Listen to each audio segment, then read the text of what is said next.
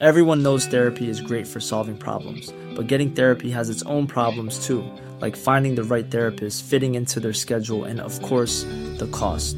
Well, BetterHelp can solve those problems. It's totally online and built around your schedule. It's surprisingly affordable too.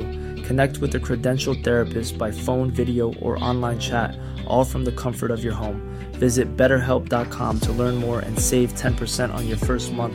That's BetterHelp, H E L P. One size fits all seems like a good idea for clothes until you try them on. Same goes for healthcare. That's why United Healthcare offers flexible, budget friendly coverage for medical, vision, dental, and more. Learn more at uh1.com.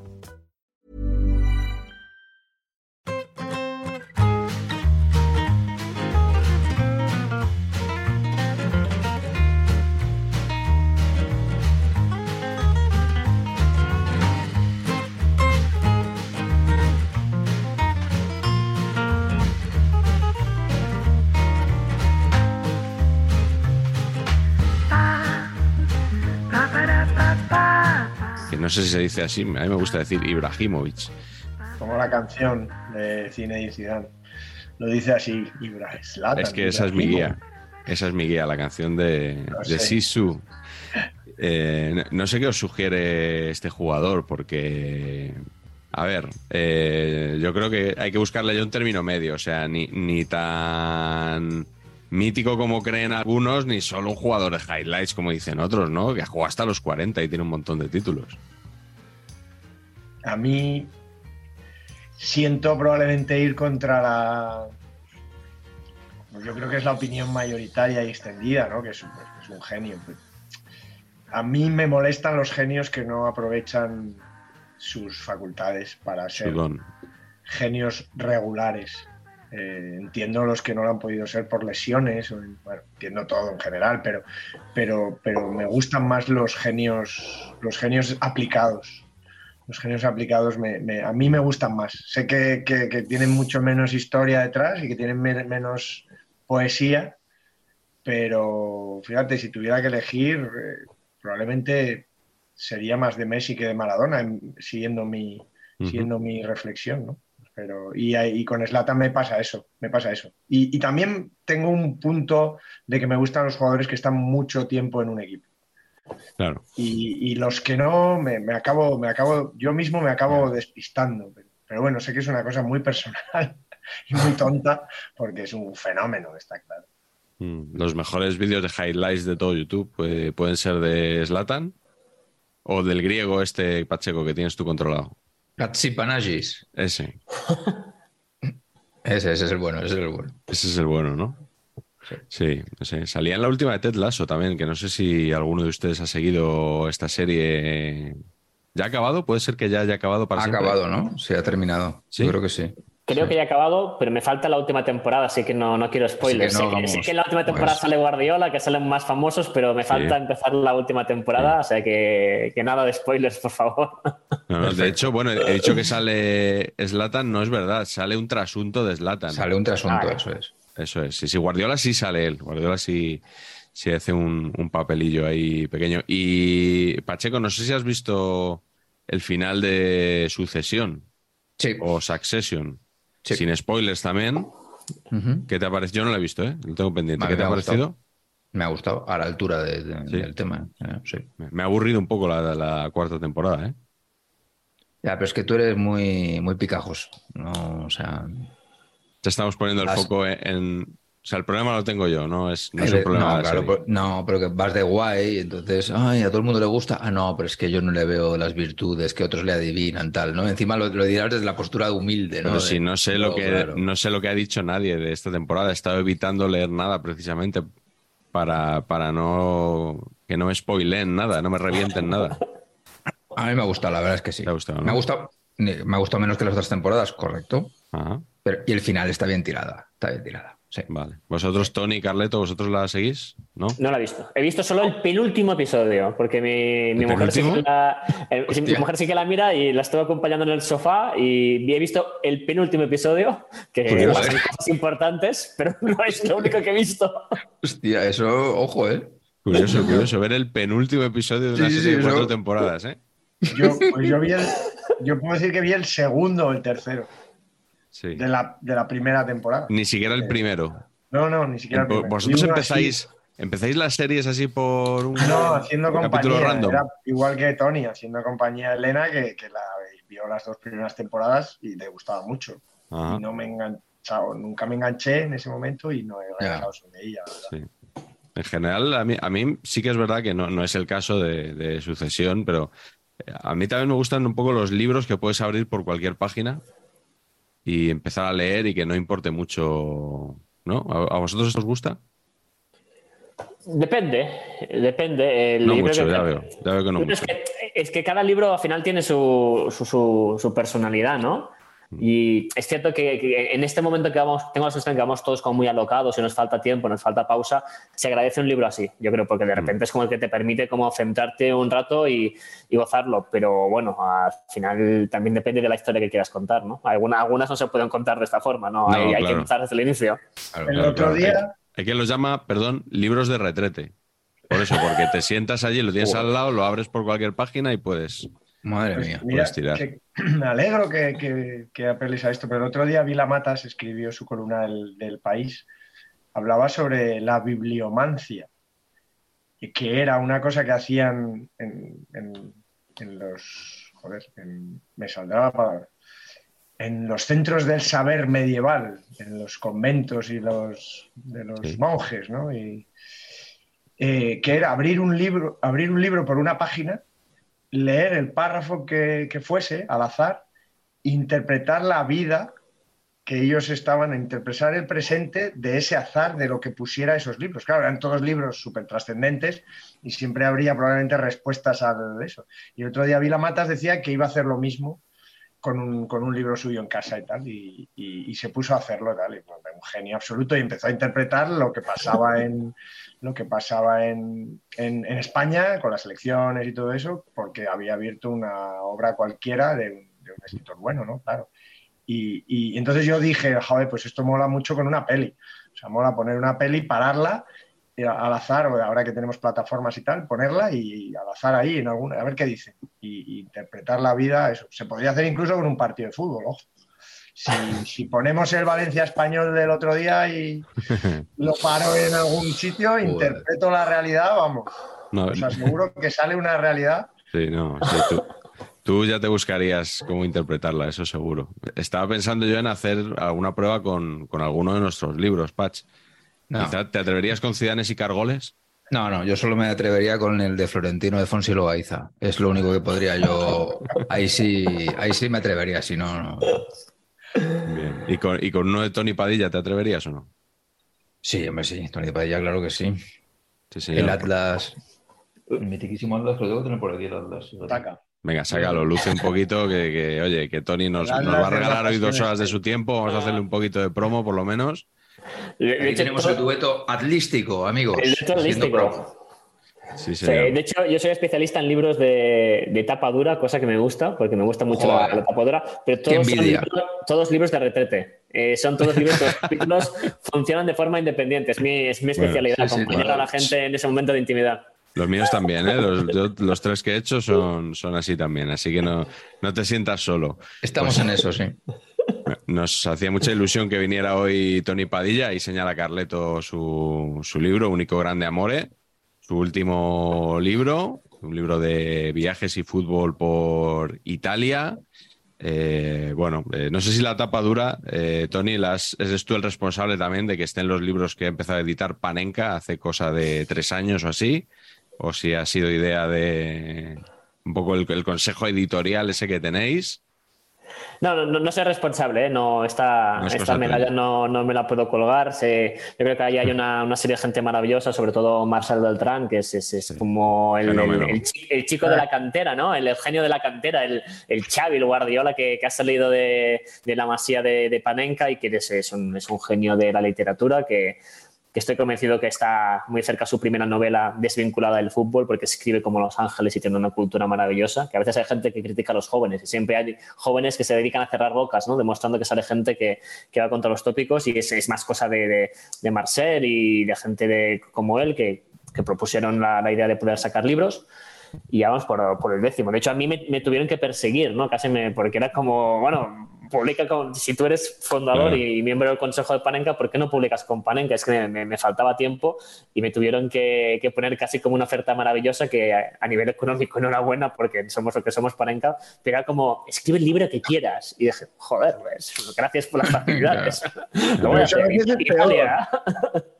Eso no te pasa a mí cuando a veces te llaman para escribir en algún sitio y dicen, no, de lo que quieras. Yo, o sea, no lo soporto. Es algo que me, que me, que me cuesta muchísimo. Me cuesta muchísimo el, el, eso. El, Salir y disfrutar, no. Tú, tú necesitas un bordalas ahí en la banda. Sí, ¿eh? sí, un bordalas. Un cierre, un cierre. a mí no me costó porque el, libro este de un libro a Italia eh, era algo que estaba ahí estaba ahí esperando el momento y al final cuando fue, fue como muy fácil, ¿no? Pero fue como muy fácil porque eh, queríamos sacar un libro el, que fuese 10 de Panenka, eh, todos querían que, que, en el consejo que fuese yo y yo iba realmente muy atareado, me faltaba tiempo y dije, o sea, tiene que ser un libro que lo tengo que disfrutar mucho, que no lo tengo que ver como, como un, un, trabajo, tengo que ver como un, como un goce, ¿no? Y era, era evidente que tiene que, ser este porque realmente es una, ha sido como, el, tengo la sensación, la sensación que es el libro que llevaba tiempo preparando cocinándolo y finalmente he podido meter todos los ingredientes y, hacer el cocido. Pues aquí lo tenemos ya. Eh, hace unas semanas, cuando estuvo Carleto en, Despierta San Francisco, que le invitamos David Sánchez y yo, eh, le preguntó David por un libro de fútbol y ¿recuerdas cuál dijiste, Carleto? Dije Único Grande Amore, por supuesto. ¿Y por qué? Porque, hombre, tenía que ser sobre todo no apelar ahora ahí a rescatar alguna cosa absurda porque me parece, primero, que, y ahí está el prólogo, que, recoge muy bien un, libro que yo creo que nos marcó a todos mucho y que cambió un poco también la forma de ver la escritura sobre fútbol, ¿no? El, Historias del Calcio de, de Enrique. las historias de los eh, lunes en el país. Exacto, y, yo creo que Tony pues, es el perfecto recogedor, receptor de esa, de esa, de esa onda y, que lo lleva a un terreno nuevo, a un terreno mucho más detallado, mucho más, o sea, mucho más me, da que es mucho más en ese sentido concienzudo que Enrique, que todos le conocemos y que, que, eran artículos de lunes, digamos, ¿no?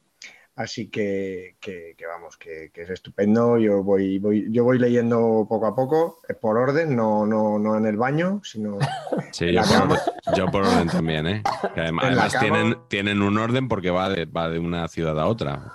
Y tengo que decir que estoy descubriendo cosas, por supuesto, vamos, que ni idea, que estupendas, que, gran alegría. O sea, gran es un mm. libro que lees, eh, yo diría eso, contento. Como es, como es Tony también, que siempre transmite como como mucha alegría del fútbol, es, así. Yo, me cuesta ver, supongo que tiene sus ratos con, el Centras por Sabadell, supongo que los tiene jodidos, pero normalmente siempre siempre, siempre transmite esa, alegría. Y por supuesto está aquí por, porque es del Centras por Sabadell y, yo tengo mi pequeño corazoncito eh, lanero, que se decía antes, ahora ya no se dice tanto, ¿eh? lo del lanero.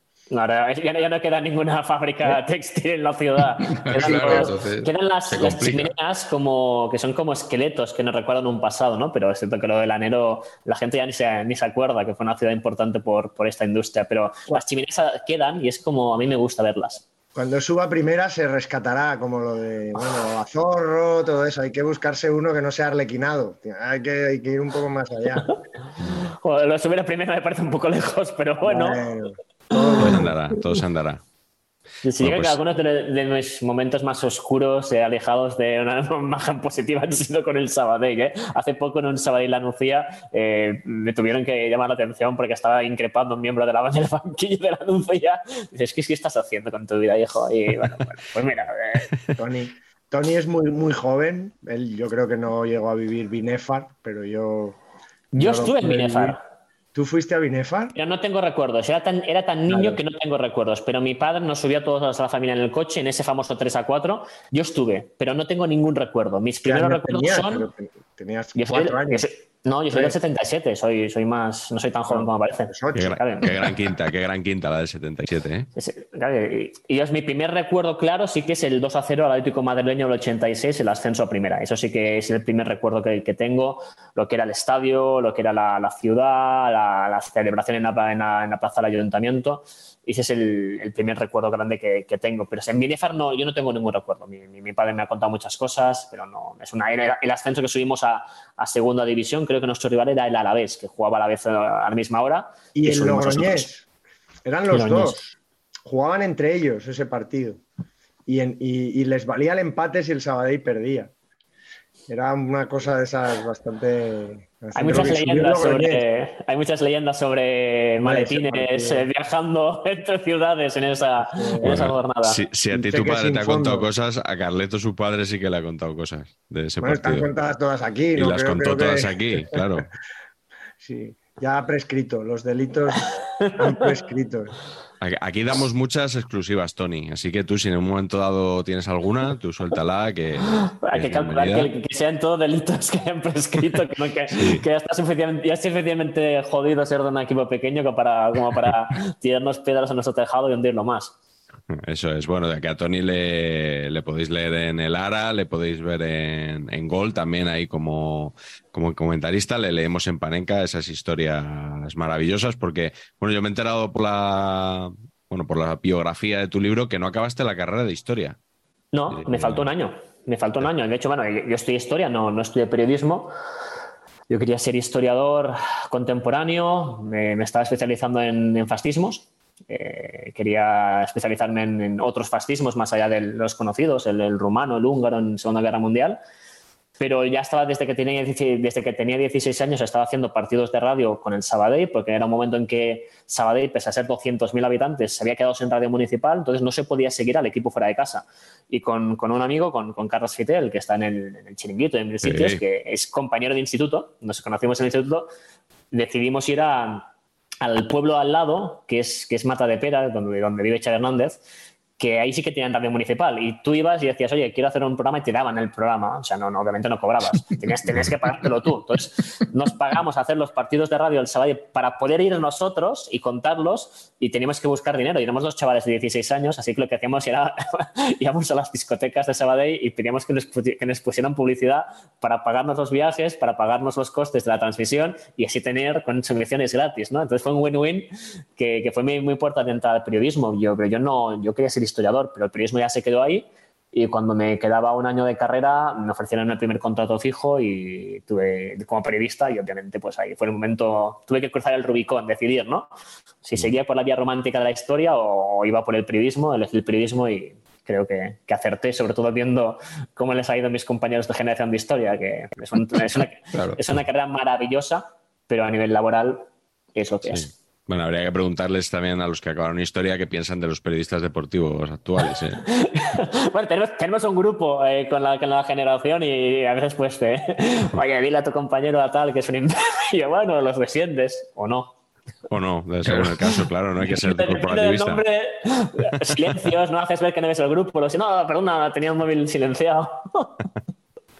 Es época ya de empezar a silenciar el móvil, de dejarlo en casa incluso, de salir a la calle y también ahora hay más gente que coge el coche con el verano ya en vigor desde hace unas horas. Por eso en Saber y Empatar llevamos ya varios programas recomendándote que para repostar mejor, ¿qué hay que hacer? Planificar, planificar, planificar y planificar y volver a planificar y planificar, como Luis Aragonés. Planificar para hacerlo en las estaciones de servicio BP y repostar BP Ultimate con tecnología Active. Lo primero por tu bolsillo, porque te puedes ahorrar hasta 80 céntimos por litro usando tu tarjeta Mi BP en Península o Baleares o, ya sabes, Pacheco, tu tarjeta Plandino BP si estás en Canarias, en la tierra de Tonono, como decías tú. Es correcto, pero necesito un poquito refrescamiento del concepto céntimos. ¿Cómo iba exactamente? Pues eh, sí, sí, que parece que no, pero al final se nota. Mira, siempre que pares en estaciones BP tendrás 3 céntimos de ahorro por litro en tu tarjeta y además puedes obtener hasta 5 céntimos de ahorro más cuando repostes BP Ultimate con tecnología Active. No solo es bueno para el bolsillo,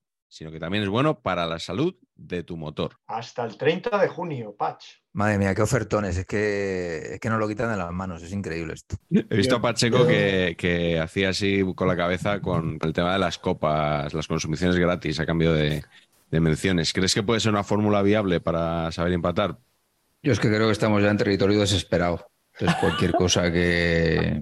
Pero aquí somos, somos poco alcohólicos, aquí nosotros, ¿eh? Ya, bueno, pero, pero luego lo revendemos, hacemos algo, yo qué sé, tío. o sea, Yo por una naranja con granadina hago lo que sea, ¿eh? ¿Quién Hostia. sabe lo que hay aquí? pues, Uh. madre mía. Pues posiblemente una pesicola. Bueno, bueno, vamos a empezar. eh, vamos a con, vamos a seguir hablando de Italia, porque hoy, ya que hemos traído a Tony con, con su libro, pues eh, queremos hablar de nuestras debilidades italianas. Vamos a hacer unas cuantas preguntas para, bueno, para ir desenterrando algunos recuerdos del calcio o de futbolistas italianos o incluso de jugadores extranjeros, pero muy arraigados en, en la liga italiana. eh, que bueno, que, seguro que, que muchos de nuestros espectadores recuerdan, porque aquí Tony, eh, a nuestros espectadores casi que les gusta más recordar lo que ya conocen que enterarse de cosas nuevas. Son, son un poco como los niños pequeños que prefieren ver por enésima vez Toy Story antes que ver una película nueva. Como que les da seguridad pisar el terreno que, que ya conocen. Así que tú no, no te sientas, ¿eh? si quieres tocar algún tema por tópico que sea, aquí. eh, Vol- volveremos. El poder, de la, el poder de la nostalgia. Es que yo creo que en el caso del fútbol italiano es especialmente sí. eh, grave esta nostalgia, este ser víctima, preso del pasado, el país como tal y el fútbol también, ¿no? Yo creo, en- por el tema generacional, además, los que éramos niños o jóvenes en los 80 o en los 90, Italia era la meca, ¿no? Y desde entonces yo creo que hay una cierta nostalgia, ¿no? Ser prisioneros de- del pasado. Sí, sí, cierto complejo que había en los 90, eh, finales de los 80, principios de los 90 con el fútbol italiano, ¿no? Parecía que los jugadores buenos tenían que ir allí y aquí, bueno, aspirábamos a tener un segundo escalón, ¿no? Y luego ya en los 90, pues eso fue cambiando. Eh, fue también cuando empezamos a ver la Liga Italiana en España, en, Canal Plus. Eh, bueno, yo creo que seguro que yo por lo menos voy a hablar de eso bastante en la noche de hoy, pero empezamos contigo, Tony, como invitado que eres. Eh, dinos algún portero que recuerdes con especial cariño, que fuera alguna debilidad tuya. Obviamente que hay lo- los, míticos, pero bueno, a mí, a mí, uno que me, gustó mucho era Giuseppe Tagliatella, que era el portero del Nápoles a finales de los 90, con el cambio de... Porque es, es muy tonto, pero tenía el nombre, el mismo nombre de esta cadena de restaurantes y Claro, era, como, era como el nombre más italiano posible, ¿no? Era el chiste que íbamos a hacer a continuación. Eh. Pero, y me pareció como, creo que me gustaba porque me, me parecía un tipo muy elegante, era muy buen portero, pero le tocó un Nápoles muy decadente, ya, un Nápoles que podía aspirar a jugar la UEFA, ya se, ya se iba para abajo, ya era- había marchado Zola ya al Chelsea, entonces me, me gustaba, entonces me- además me acuerdo de que le leí una entrevista una vez ah, cuando eh, aprendí italiano y vi que, era, que él es nacido en la isla de Ischia y pensaba, pero qué guapos tiene que ser ser de, ser de esta isla, ¿no? Y que él está muy apegado a la ahí y que había ayudado también cuando tuvieron unas ah, inundaciones. Y entonces me, me hice muy de tela porque es un típico portero que, que casi no ganó nunca nada, ¿no? Pero que se quedó casi toda su carrera en el Nápoles, muy apegado a un, en un momento complicado. Entonces yo el, el- a Tagliatella siempre me ha gustado seguir la pista y ahora es el presidente del club de fútbol de Ischia, que están en cuarta división y el tío sigue Sí. viviendo en la isla, ¿no? Es el típico caso de, del que no se va, ¿no? En Nápoles, la región de Nápoles que es una eh, la gente emigra porque hay poco futuro, pero están los que se quedan, ¿no? Y Tagliatella es, es- es el claro ejemplo. Siempre ha sido una persona como que, que un sueño, ¿no? Es decir, me gustaría entrevistarlo, ¿no? Ir a la isla de Ischia un verano, una mariscada, vistas al mar, el Golfo, el Vesubio y el tío contándome anécdotas de, de Nápoles de los años 90. Es como una misión imposible que tengo en la cabeza. Mm. Eh, ¿qué- ¿Cuál fue? Es que me está viniendo a la, ca- mi- viniendo a la cabeza ahora. ¿Cuál fue el portero? Creo que fue porte- que era portero, ¿eh? Que murió, eh, no sé si de sida, de alguna De enfermedad. sí. Eh, sí, el, el portero del, del- del primer scudetto del, del Nápoles, que era, él era del norte. Era... Garela puede ser. Sí, creo que era Garela. De- lo- voy a buscar el nombre porque no, me- no me acuerdo porque el- he tenido, tengo un lapsus mental porque además hablé con su mujer para hacer un reportaje de- para Panenka. Eh, Claudio Varela. Claudio Claudio Varela. Varela, sí. Eh, Este eh, era un él- historión, tenía un historión tremendo. Yo re- recuerdo, pues te lo leí a ti entonces. Eh, sí, sí, era, me, me impactó mucho la, la historia de este hombre. Creo que el- cuando eh, ya está final de su carrera le hacen el típico control rutinario y descubren que, que tiene SIDA. Entonces el, hubo muchos rumores de, cómo había sido, si había sido una relación extramarital, si, si era homosexual. Fuere como fuere, él estaba en Verona después y y luego, y bueno, la, sociedad lo, abandonó totalmente y tuvo una, muerte muy trágica, ¿no? Y aún hoy es como un nombre que ha quedado como muy, muy oculto porque, al final, bueno, desgraciadamente lo sabemos que, el, SIDA fue, estigmatizó, más allá de la, enfermedad, estigmatizó mucho, ¿no? Era una enfermedad muy, muy maldita y en Italia lo abandonaron totalmente, muy, casi nadie lo, lo acompañó en sus últimos años.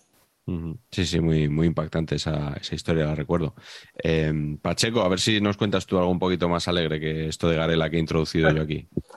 Pues no lo sé. ¿Ves? Alegre yo no definiría mi, guardaballas. Yo alegre. Alegre es también un término italiano. No, era Garela, era Giuliano Giuliani. Giuliani. Vale. Era Giuliano, era Giuliano Giuliani. A Garela lo hemos matado, está, muerto también, era, pero, era de la Roma. Era Giuliano Giuliani. Sí, yo creo que Garela me suena de la Roma, pero tampoco lo tengo muy claro.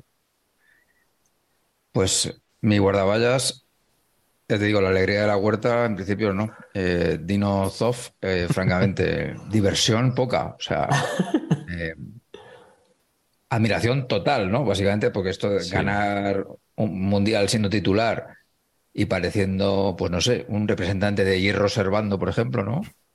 Comercial de estos que va a las fábricas a vender bujías o tornillos o lo que sea, ¿no? que lleva una libreta que va ahí apuntando los pedidos y que tiene papel de calco y que no, para mí eso era Dinozov. Y de repente ese tío macho era el titular de la selección italiana campeona del mundo en 1982 con 40 años. Sí. Es, impresionante. Además es un tío que, eh, que le llega a la superélite con 30. O sea, ficha con la Juve, cuando ya ficha con la Juve ya tenía 30. Y con, un físico de 40 de antes, que no es el físico de 40 de ahora, claro. Absolutamente, no, tienes, tienes mucha razón. Físico 40 no es el de Gigi Buffon, con 40, o sea, es el de Dino. Era un físico normal, de un señor de 40, avejentado, con unos jerseys que tampoco, ¿sabes? Para, bajar a comprar el pan, como dijiste una vez, ¿no? claro que tampoco era, ¿no? Ninguna hombrera, le podrían puesto un poquito, no sé, un poquito Mazinger, ¿no? Era más bien todo caído, todo mal. Pero yo el recuerdo que tengo de como jugador, aparte que ya he contado mi mítica historia de la historia de mi historia del acceso a la final del Mundial 82, mi, recuerdo de Zoff era que era el típico portero sobrio, o sea, que jamás se tiraba. O sea, en mi cabeza era, viene el balón así, hace punk y la para, hace punk y la para, se baja y la para. Cero aspavientos, todo funcional. Y, como el típico tío que le ves y dices, este tío tiene que ser muy buena persona. No sé por qué, pero tiene que ser muy buena persona. Y, hostia, titular con 40 años en la selección, o sea, me parece eh, un caso de éxito. O igual los otros, esa generación era muy mala, los demás. Tampoco tenemos el control real, ¿no? No, caso de éxito para, para, dar una charla TED, por lo menos. Claro. Eh, eh, ¿Hoy tienes la camiseta, puede ser más fea del fútbol italiano, la del Venecia? Pues mira, le he preguntado a Pacheco Junior, digo, ¿tienes un, algún jugador italiano, tío? Y yo creo que dice mucho del tema de cómo está el fútbol italiano, que no tiene ningún jugador italiano ninguno. Y entonces se compra esta del Venecia de un tal que yo honestamente le desconocía y, no sé cómo se pronuncia, Ampadu, un jugador galés que tiene el Venecia, Ethan galés, tío. Ethan Ampadu, y la camiseta es realmente horrorosa, es correcto. Sí, sí, sí. Y, eso, que el, y eso que el Venecia eh, está siendo protagonista de incluso de estudios universitarios como ejemplo de buenas políticas de marketing y comunicación con diseño, porque se considera que ha hecho las camisetas más bonitas de los últimos años y esa camiseta seguramente es la excepción. Exacto, por eso se la comprado mi hijo. esto es así. Hay, gente que se compra la camiseta sin saber de fútbol porque le mola y, y, una marca que hacía como fotos, fotos, sesiones de fotos con modelos en las góndolas y han, sacado camisetones, ¿no? El equipo no anda bien, está en segunda, eh, pero han sacado cosas muy guapas. La, pues parte de abajo, Patch, parece una bolsa del corte inglés, ¿no? Con esos triángulos verdes y, negros. Ahora que lo comenta usted, un poquito ya es primavera. ¿eh? ¿Eh? Sí, yo creo que, que, hay una clara inspiración ahí. Carleto, ¿cuál es tu, tu portero italiano favorito? Bueno, yo iba a hablar del que me tocaba un poco por edad, porque yo he sido siempre juventino, ya he contado aquí que, teníamos un, amigo que era representante de Ariston en Barcelona. No, tres, ya van tres veces que está. Tres veces, ¿no? Ya has contado con esta tres veces. si te lanzas. que Tony conoce seguro, que es el papá de Andrea Orlandi. Sí. El papá de Andrea Orlandi, perico de toda la vida, pues, pues era amigo de la familia y me regalaba cosas de la Juve. Entonces, pues bueno, eh, me pilló además pues con 9, 10, 11, 12 años, los años buenos de la Juve. Entonces, Stefano Tacconi era como el portero, el portero que a mí siempre me venía. Tengo que decir que todo lo que voy a decir sobre el fútbol italiano viene muy marcado por el naming. O sea, a mí me parece que, es lo que me marca, a mí me marca con el fútbol italiano todo el, todo el naming. O sea, es algo que me, que me, vuelve loco. Obviamente, ya sabéis que a mí en casa me llaman Carleto, antes que a, que Ancelotti. Viene de Carlo Ponti y Sofía Loren, de las revistas, porque al hijo de Carlo Ponti y Sofía Loren le llamaban Carleto de pequeñito. Y mi madre se fijó en eso y dijo, ¡ay, qué gracia! Pues si es Carlos, será Carleto. ¿Tres veces también? ¿Fue contado? Pero puede que fueran paquetes, puede que fueran paquetes donde lo contaste la otra vez, pero bueno. Pero es que esto, esto también es, visionado. Ahí se le ha cortado a Carleto solo. De, de también. O sea, que hay gente en el capítulo de, de Tony Padilla, porque Tony Padilla es un fenómeno. Hay que contar con eso. Total, que, que Stefano Tacconi me parece la antítesis de lo que es Dinozov. Por lo menos es el recuerdo que yo tengo. Y además, he estado a punto de cambiarlo porque he, leído un poquito en diagonal sobre él, sobre qué pasó con él después de acabar el fútbol. Y he leído que se metió en política y se metió en política, bueno, en un camino que, que a mí no me interesa nada. en la Alianza Nacional, con Fini, el ¿Ah, movimiento, sí? el movimiento social italiano, sí, ha pretendido meterse, bueno, Tony, que además le gusta, le interesa ese tema, eh, seguro que conoce. Entonces, me parecía un tío muy estrafalario y, pues es, yo creo que era un poco por oposición a lo mejor a lo que, a lo que representó Zoff, que creo que al final, con los años, aunque nos parezca lo que ha dicho Pach, un poco soso, un poco, bueno, que, que aquello no, pues que era un poco de, para, para, para para, el blanco y negro y para, y para cosas muy sobrias. Nosotros tenemos aquí en España al Chopo Iríbar, ¿no? que, representa esa tradición que, es eh, soft también, pero este era todo lo contrario. Y al final, ¿qué te queda? Pues el clásico, lo clásico siempre triunfa. ¿no? Yo creo que lo sobrio, lo clásico, seguro que Taconi era un buen portero, pero bueno, pues ese look, esa forma de ser, esa forma de, de parar, aparte que Zoff era un fenómeno pues, pues, pues no, no, no, han calado tanto, obviamente, ¿no? Así que, que más Zoff y menos Taconis, pero yo reconozco que Taconi en su momento era un hombre como muy evocador, que aquella eliminatoria con el Real Madrid, por supuesto Heysel, creo que es de los pocos porteros que han ganado todo en Italia, en, la, en todas las competiciones europeas, con lo cual, bueno, seguro que Tony tiene algún comentario que hacer al respecto, pero bueno, es un portero que siempre me ha bailado mucho en la cabeza. ¿eh? Sí, el, repeinado siempre, el bigote, la, eh, la, cadenita, pero claro, es cierto que le tocó como vivir a la... Eh, tuvo unos años buenos, pero al final es el post-Dinozov y luego lo, le tocó vivir a la sombra de Walter Zegna en la, en la selección. ¿no? Él es el portero suplente en Italia 90 y, y Walter Zegna en el Inter era un poquito más de escuela de Dinozov, un tío muy serio, muy, muy metódico, menos estrafalario, con ese peinado que llevaba que parecía un monaguillo de, de, del salido de nombre del nombre de la rosa, ¿no? O sea, Sin Connery y Walter Zegna. Y, y, Tacconi es cierto que tenía ese punto como muy el, del italiano presumido, extrovertido, cuidaba mucho los, los, diseños para lucir colores y cierto es que iba, era lo, opuesto a, a, Dinozov, que era una generación anterior. Y además Dinozov siempre se, se, le ha puesto como el ejemplo, él es, eh, es, del Friuli. Y lo que es el Friuli, ¿no? que es una tierra norteña, de gente muy seria, muy cerrada, de los que hablan con la boca, o sea, ahí sale el napolitano que grita el de Friuli habla así con la boca cerrada, ¿no? Se mueve los labios y es gente muy, muy introvertida y por eso él se llevó siempre muy bien con Enzo Berzot, eh, que también era del norte, era de Friuli, eran gente como muy, muy metódica, muy modesta, de nada. Ese tipo de gente, ahora es una región más rica, pero en esa época era gente, era una agencia dura de no hay que ser extrovertidos. Y Taconi era lo opuesto. Era, soy un portero guapo, miradme, insultadme, soy el mejor, ¿no? Se gustaba muchísimo. Era un pedazo de portero, pero nunca pudo tener la, la titularidad en la selección italiana, ¿no? Porque le, le, pasó por encima, pasó de Zofa a Cegna y luego ya, y luego ya vino pues una otra generación de, de Pagriucas y, y Perugis. Mm. Fíjate, yo me, voy a quedar con Gianluca Pagliuca por, por motivos puramente de naming, porque eh, me parece que, tiene un plus que es que rima. O sea, el nombre y el apellido. Eh, no sé si hay muchos futbolistas que puedan decir esto. Eh, futbolistas cuyo nombre y apellido rime. ya sabéis que me gustan los árbitros que concuerden en género y número. y también me gustan los futbolistas que, que rimen. En este caso solo conozco uno, que es, que es Gianluca Pagliuca, pero bueno, eh, creo que ya lo mencioné alguna vez, ¿no? Portero que, que se veía las caras con los españoles muy a menudo en los 90, que en el 92 estuvo en la final de Wembley que ganó el Barça, luego en el 94 estuvo con la Italia que nos eliminó y fue el que, el que estaba frente a Julio Salinas cuando, cuando aquel fallo que recordamos todos, ¿verdad? Pero en general es que has nombrado Perucci también, eh, Angelo Perucci, Luca Marchegiani, Francesco Toldo, Walter Zenga, o sea... Todos, todos. Es que, es que no hay un nombre malo en, en los porteros italianos de, esa época, ¿verdad? Así que bueno, yo, yo me quedo con Gianluca, que es de, es de Bolonia, por cierto, como según acabo de ver, no lo sabía.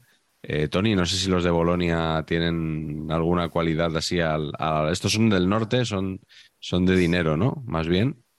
Sí, Boloña lo que tiene es que es una ciudad también, eh, el típico caso lo decíamos de ser víctima del pasado, porque fue la primera gran capital del deporte italiano, eh, porque cuando sube el Mussolini al poder, la persona en la que se encarga, el duce, de organizar el deporte italiano, era el, líder del, fashion en Bolonia. Y por eso Bolonia fue una ciudad tan importante a nivel deportivo, no solo el fútbol, también el baloncesto. Y está muy cerca de los grandes circuitos de motor. Entonces es como una región, la universidad más antigua del, de Europa está ahí. Es una ciudad como muy orgullosa y que lo pasa muy mal porque hacen hace mucho que no se comen nada. ¿no? Y lo han pasado muy mal los, los últimos años en Bolonia porque han sido humillados por equipos pequeños de la zona el Parma, el mm. Sassuolo, eh, les, han pasado canutas, ¿no? Y, a Pagliuca le pasó lo que le ha pasado a tanta gente de Bolonia, que es que antes se habrían quedado siendo héroes en Bolonia y él se marchó rapidísimo a la Sampdoria, que era el equipo grande del, momento. Pero es una ciudad extremadamente orgullosa de su Bolonia, que ganó siete ligas, de sus equipos de baloncesto, de sus equipos de voleibol.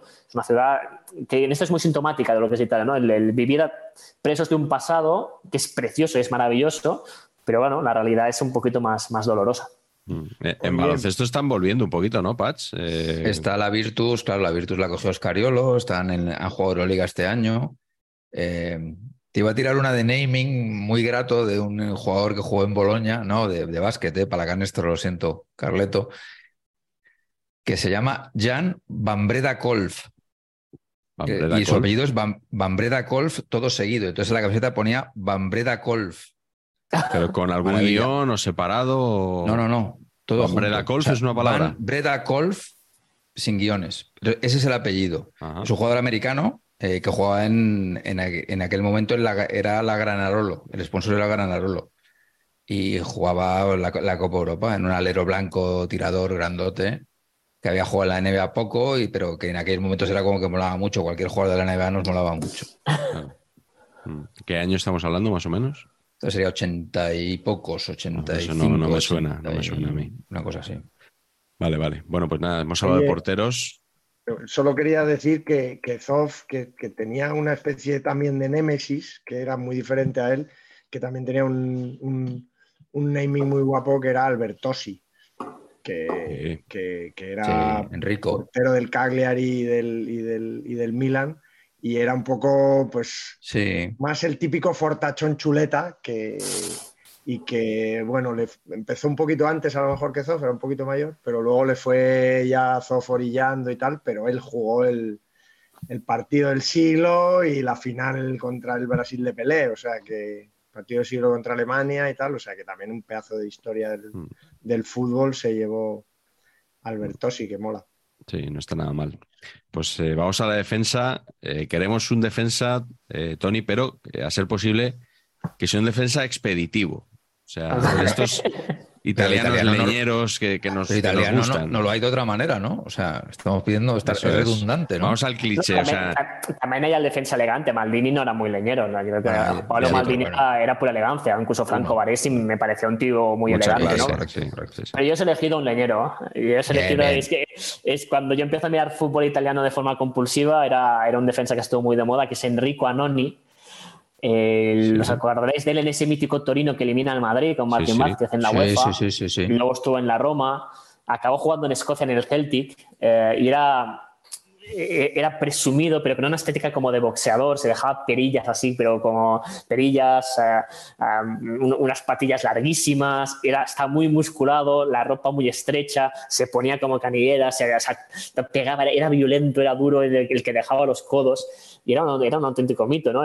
salió del, del como, pero sobre todo yo me enamoré de él en, en ese Torino mítico que, que, llega a la final de la UEFA, que, eh, que pierden con el Ajax por, por un gol y de hecho en Torino defienden y perjuran y yo me sumo a su, a su crítica de que los robaron en el partido de vuelta porque hay un gol que, eh, un penalti que no los dan, que si lo marcan le habrían ganado la UEFA contra el Ajax en Ámsterdam y Anoni estaba ahí pegando, ¿no? Luego se fue a la Roma y acabó en Escocia y es que es como, es como dices, es el primo de, de Bad Spencer, ¿no? Es como que era muy fuerte, muy moreno, le encantaba y le, gustaba tanto, además él era como muy del norte, de por ahí como, entonces, pero a la que pudo se fue, a, acabó buscando eh, el sol y acabó siendo internacional con la selección italiana de fútbol playa y el tío estaba súper musculado, ah, con las cadenas de oro, se ponía rollo eh, pirata Pantani, un pañuelo en la cabeza, y claro, era, era, era, pero, o sea, era un personaje novelesco, ¿no? Y era, era muy, era, pegaba unas hostias como panes, los, los codos sobre todo los, los movía muy bien en ese mítico, ese mítico cotorino. Sí, sí, yo recuerdo al, a Noni, pero no desconocía toda esta faceta suya de personaje. Eh, le pega lo del fútbol playa, ¿eh? Entonces. Sí, sí, sí. Con las cadenas y eso, sí. Eh, Pacheco, ¿tú a quién tienes por ahí? Aquí te tienes que lucir que, estos son los tuyos, los centrales como tú. Esto, sí, esto me, ha costado, me ha costado elegir. Esto me ha costado elegir. Y he elegido uno, pues porque me hace mucha gracia el personaje que, y el naming y todo, que es Moreno Torricelli. Eh, eh, también jugador del español, mis queridos amigos. es así. Hay una foto que voy a intentar buscar para, para ilustrar esto, que está como desencajado, o sea, que se le salen los ojos de las órbitas. Y yo creo que, es, que, es, que es la postura que le define. O sea, físicamente, para mí, es, una mezcla entre el Joker y el Joyas. un poquito, tú haces ahí una coctelera y te sale Moreno Torricelli. Tiene gratísimos atributos para jugar de defensa leñera. Primero, melenón, ¿no? Que melenón, cuando vas a 400 kilómetros por hora con la, ¿no? con la segadora ya preparada, es como es como que pegas más fuerte solo por, por la fuerza del viento. El careto de delincuente. O sea, vamos, o sea, ¿no? Lo este tiene, lo tiene. Sí, sí, sí, De que o ha atracado un banco o está a punto de atracarlo. O sea, está ahí en esa cosa, ¿no? Pero luego te, esto sí que no lo sabía, honestamente. He pensado en el personaje que me hacía mucha gracia y luego he, he investigado un poco y, hostia, tiene una historia guay, que es que este hombre a los 22 años jugaba en sexta categoría en la eh, eh, ¿cómo se llama esto? Inter no sé cuántos. Interregionale Excelenza, en el Karatese, tócate las narices, en la bella ciudad de Karate Brianza. Y entonces este hombre jugaba ahí de manera amateur y, y, era, y trabajaba en una fábrica de muebles. Y entonces se hizo una selección de, esto, de esta categoría para jugar un amistoso contra la Juve y le vio la dirección técnica de, la Juve, es decir, el mismísimo Giovanni Trapattoni, naming de jerarquía Tommy. Y entonces le dijeron, nene, si al final no viene Bierkobot, otro... Naming es que estamos aquí. Hoy es la gloria del sonido, o sea, esto es increíble. Si no viene este, pues igual te hacemos un contrato. Y tacata, acabó pasando eso. Bierko vino un par de temporadas o tres después. Y joder, pues el tío se viene para allá y claro, entra y el primer día, nada más entrar por el vestuario, le dice Bayo, a ti te vamos a llamar Yepeto. Pues claro, como trabajas una de carpintero. bueno, pues ya está. Y entonces, pues nada, pues luego. Y fíjate que, que, cuando ficha con la, con la, por la lluvia, al principio es hasta guapete. O sea, se fue haciendo delincuente en Turín. Sí, sí. Es, impresionante este, este, esta cosa. Sí, campeón de Europa. Campeón de Europa, efectivamente. La segunda de la Juve. La de 96. Ahí estaba él. Sí, señor. Bueno, y Perico. Y Perico también. Perico, esa, clave, esa es la clave. ¿Con qué defensa... a ver que hablar más del español ahora en segunda. Sí, sí. Porque no nos sacan los medios ya... Tony, Tony, ¿en el ARA podíais sacar un poco más al español para que Carleto esté tranquilo? Yo ahora ya no, no tengo cargo. Yo, me he desvinculado de, del cargo, pero bueno, eh, yo mm, se, lo he intentado cuidar con. Bueno, yo, yo, yo fiché como opinador a Xavier Fina, que es un perico de pro que. Correcto. pues fue una de mis apuestas y aún mantengo una muy buena amistad con él y lo he intentado siempre cuidar, pero en un periódico generalista es que al final si hay cuatro personas trabajando en deportes, no te llega para hacer nada tienes que ir a tiro fijo. Entonces, es cuidar Barça, Español Girona y, cuatro cosas más. Eh. Pero el Barça es que tiene un peso, es tremendo, es, lo gigantesco que, se ha convertido, ¿no? importante también, eh, si no podéis quitarle peso al Barça para dárselo al Español, Carleto se conforma con que no se lo deis al Girona, por favor. con, eso, con eso le vale, con eso le vale. bueno, Tony me va a entender perfectamente porque obviamente él aspira a, lo que es lo suyo, a que el Central Sports Sabadell es el, es el tercer equipo de Cataluña histórico. Eso, es que lo somos, no hay, ningún tipo de debate. No hay ningún tipo de duda. O sea, que, van pues a venir. Si el Girona es el segundo, si el Girona es el segundo, no me, no me salen las cuentas. Qué cabrón. Vamos a el Girona ha conseguido ser el cuarto, ¿no? Desbancar al, al Nastic, yo creo. se ha postulado para cuarto. Ah, y, vamos a ver el Barça Athletic, que cuando grabamos esto está ahí peleando por subir también. Pero bueno, no, no vamos a polemizar más aquí. El año que viene, Carleto, si te parece, vamos a alternar saber empatar el deluxe con saber empatar a día de hoy, con serial de las Eurocopas, con saber empatar. Eh, Second Division Pericos, no, pericos ya directamente. un, repaso a la actualidad de la segunda, vamos, está apasionante. Equipos norteños por un tubo, si no suben a la vez o Eibar. Mm. Bueno, si, si EA Sports o quien corresponda quiere ponernos un patrocinio para que hablemos de la segunda, sin ningún problema. Aquí lo, aquí lo hacemos. Venga, ¿cuál es tu defensa expeditiva? Bueno, estáis todos orillando, obviamente, era el elefante en la habitación aquí, hay que hablar de lo que hay que hablar, que es de por qué se conoce a los italianos, ¿no? porque son los que mejor defienden del mundo, ¿no? Y, el Getafe. Joder, que... El Getafe en Valladolid. esa manera de, de, defender, ¿no? del catenacho, vamos a decirlo ya, o sea, estábamos a falta de, decirlo. Y hay un jugador que se llevó la fama, yo creo, ¿no? Y seguro que, que, es mucho, suena muchísimo más, que es Giacinto Facchetti, ¿no? Yo creo que es el jugador como que todo el mundo... Cuando en realidad el que partía la pana ahí era otro con, un naming incluso más bonito que Giacinto Superior. Facchetti, que ya es maravilloso, que es el mítico Tarcisio Burgnich que a mí siempre que veía las alineaciones en los libros estos de los mundiales, que tantas veces os, os cuento que yo leía de pequeños, cuando para los jóvenes que nos ven, cuando no había otra forma, ni siquiera había cosas en la tele que, que, que, rememorasen el fútbol, eh, era que, a mí me parecía que, que, bueno, quizá lo veía en el Inter, digo, ah, este será un, extranjero, ¿no? Como, como, como, Luis Suárez de español, pues Burrich sería alemán, ¿no? Tiene un nombre como alemán. De hecho, entronca un poco con lo que ha comentado antes Tony, ¿no? Porque él es de, él es de, de Ruda, de, de Friuli también, ¿no? O sea, que es prácticamente centroeuropeo, como ha dicho, ¿no?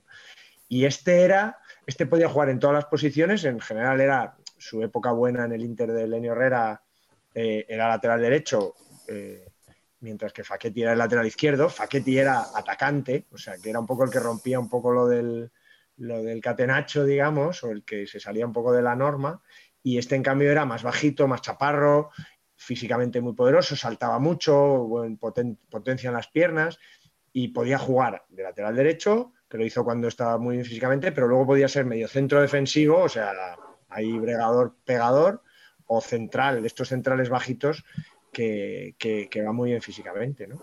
Y el tío pues hizo una carrera estupenda, estuvo, por supuesto, marcó un gol en, el, en la semifinal gloriosa contra Alemania del 70 que hemos dicho antes, y, vamos, que, me parece que, hay que hablar de él porque, porque ese me parece absolutamente maravilloso. Luego el pobre fue entrenador y, seguro que, Tony en alguno de los equipos le, ha pillado la matrícula como entrenador, pero que nunca tuvo suerte y que entrenó a 15 equipos eh, toda la vida y tal, pero, pero no sé, a mí es un jugador que siempre me ha llamado mucho la atención y sobre todo también porque tiene una frase muy bonita que a los amigos de la poesía en el fútbol les gustará y es que él era el encargado de marcar a Pelé en la final del 70 y, entonces antes de salir al campo él decía o pensaba o las dos cosas, decía, bueno, este tiene, está hecho de huesos y carne igual que yo, o sea, que no, que no mm. pasa nada, ¿no? Pero mm. en el gol recordaréis el salto de cabeza del primer gol de Pelé en la final, el 4-1, es un salto inolvidable, imponente. Además, si lo ves en, si lo ves en cine, en la película oficial del Mundial,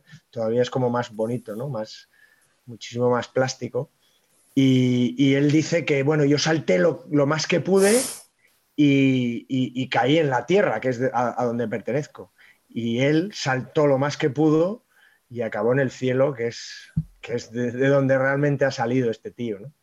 Y, nada, me parece una frase muy bonita para un tío del Friuli, además, yo creo que, ahí se, se permitió ahí una pequeña licencia, mola. Tarcisio Gurnich me parece muy mítico. ¿Qué nombre? Hasta los centrales leñeros tienen, tienen cierto estilo en Italia, aunque sea para componer esas frases, ¿no? Tal cual. Mm. Me gustó mucho, Tony, en, tu libro, el, en el prólogo de Enrique, eh, qué pasada que te escriba Enrique un, prólogo, ¿no? Y más hablando de Italia. Como que viene a explicar el gusto de los italianos. Con lo vago que, es. que yo lo puedo decir. Con lo vago que es, ha dicho Carleto, por, si, no se ha entendido. Pero el, lo pasé muy mal porque cuando costó, pero sobre todo porque le, pedía a Ramón Besa el, contacto, dijo, hazme la gestión porque me haría mucha ilusión, ¿no? Y claro, yo le mandé el mail y poniendo grande en el, en, el, en el, sujeto del mail de parte de Ramón Besa para que no lo viera. Y dijo, si vienes de parte de Ramón, sí, pero mándame capítulos. Y, y, lo pasé peor que en la selectividad. Digo, si le mando ahora los capítulos a Enrique, me dice, esto es una puta mierda. Y lo pasé mal, pero muy mal. Entonces él respondió dijo, sí, sí, sí. Eh, y obviamente tardó un poquito en enviar, pero ahí me, me, lo pasé realmente mal porque me hacía mucha, mucha ilusión el, el, el prólogo de, de, Enrique, ¿no? Que Ramón siempre me, me dice eso, dice, qué bueno que es, pero le costaba trabajar. Y yo soy el único que consigue que escribiese una, un artículo cada semana con las famosas historias del calcio que enviaba desde Roma. Pues tiene mérito. Oye, ¿y qué es eso de que pusieron un artículo tuyo en la selectividad, ahora que lo has nombrado? Fue, fue, el, mira, fue el, 2006, el año del, en Alemania, Mundial de Alemania. Yo estaba, me, habían mandado cubrir el Mundial de Alemania, me, habían mandado a, seguir los equipos, los jugadores que estaban jugando en el Barça. Estaba camino de un entreno del Brasil de Ronaldinho y era época SMS y se ve que eligieron un texto mío sobre Frank Rijkaard eh, para que fuese la, uno de los dos textos de la prueba de texto en catalán de la selectividad. Se tiene que elegir entre un texto mío y uno de Mercè Rodoreda y se ve que casi todos los alumnos eligieron el mío porque me era más fácil. Y es como, y y yo creo que es el inicio de, la crisis del sistema educativo español, ¿no? que, desde entonces la cosa ya no... Pero me pilló realmente por sorpresa, porque me mandaron un SMS, me acuerdo, un periodista, bueno, el, que es ahora el director de, de, Cataluña Radio, Jordi Borda, que en esa época pues era, era compañero de andanzas, y me dijo, hostia, selectividad. Y yo decía, pero ¿qué, estás, ¿de qué me estás hablando, no? Y, y, me pensé que me estaban vacilando. Y no, no, y luego cuando empezó a sonar el teléfono me di cuenta que era verdad, pero fue una, fue una grata sorpresa. El texto se llamaba el elogio de la tranquilidad. Era un texto sobre la figura de Frank Rijkaard en el Barça. ¿Y dónde lo habías publicado? En el, el Esportiu, el, periódico deportivo en catalán, que es donde estaba trabajando en ese, en ese momento. Y era, bueno, la verdad es que era un texto que se había hecho en un especial Barça, del Barça campeón, típico perfiles que te encargan, y no sé quién tuvo la idea, nunca he sabido nada, nada más, pero a veces sí que me pasó ese, ese, verano me pasó de alguna vez estar en fiestas típicas de, de, Gracia o de Sans, de barrios de Barcelona, esas fiestas populares, y encontrarme algún chaval alcoholizado que me decía, yo tuve tu texto en la selectividad.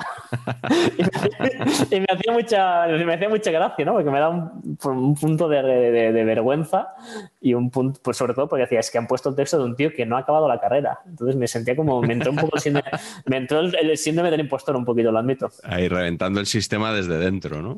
Un poco. quinta columnista. Pues ahora que has nombrado Alemania 2006, el verdadero elefante en la habitación, Carleto, aquí hablando de defensas leñeros, es Marco Materazzi, por supuesto. Eh, yo le tenía por un jugador eh, que no era mainstream. Entonces, y cuando estuvo aquí ya yo Delgado, yo hablé de que, de que era como un pequeño placer descubrirle a, a gente a Matt Letizier en YouTube, gente que no conocía a Letizier, ponerle vídeos de, de, sus goles para que fliparan y dijeran, ¿y este tipo de dónde ha salido, de dónde juega y tal? Y luego había una cara B que era ponerles vídeos de Materazzi dando palos en, en la liga italiana. O sea, había algunos, yo no sé si seguirán esos vídeos por ahí, uno de un marcaje que le hizo a Shevchenko en un, en un, en un Milan Inter que entonces nadie llamaba Derby de la Madonina. Entonces era simplemente el Milan Inter. Eh, o sea, unos palos, una carnicería. Eh, tremendo. Y mm, dato que yo desconocía y que por tanto quizá desconozca parte de nuestra audiencia es que Materazzi jugó una temporada en el Everton. ¿Todos lo sabían ustedes? No. No, me acordaba. Tony, sí lo tenía controlado. Pues la, la 98-99. O sea, todavía, todavía jovencito. Bueno, luego, pues, ¿qué, voy a contar yo de, de nada, del momento con Zidane, ¿no? Y, y protagonista en una final del Mundial, porque además metió un gol.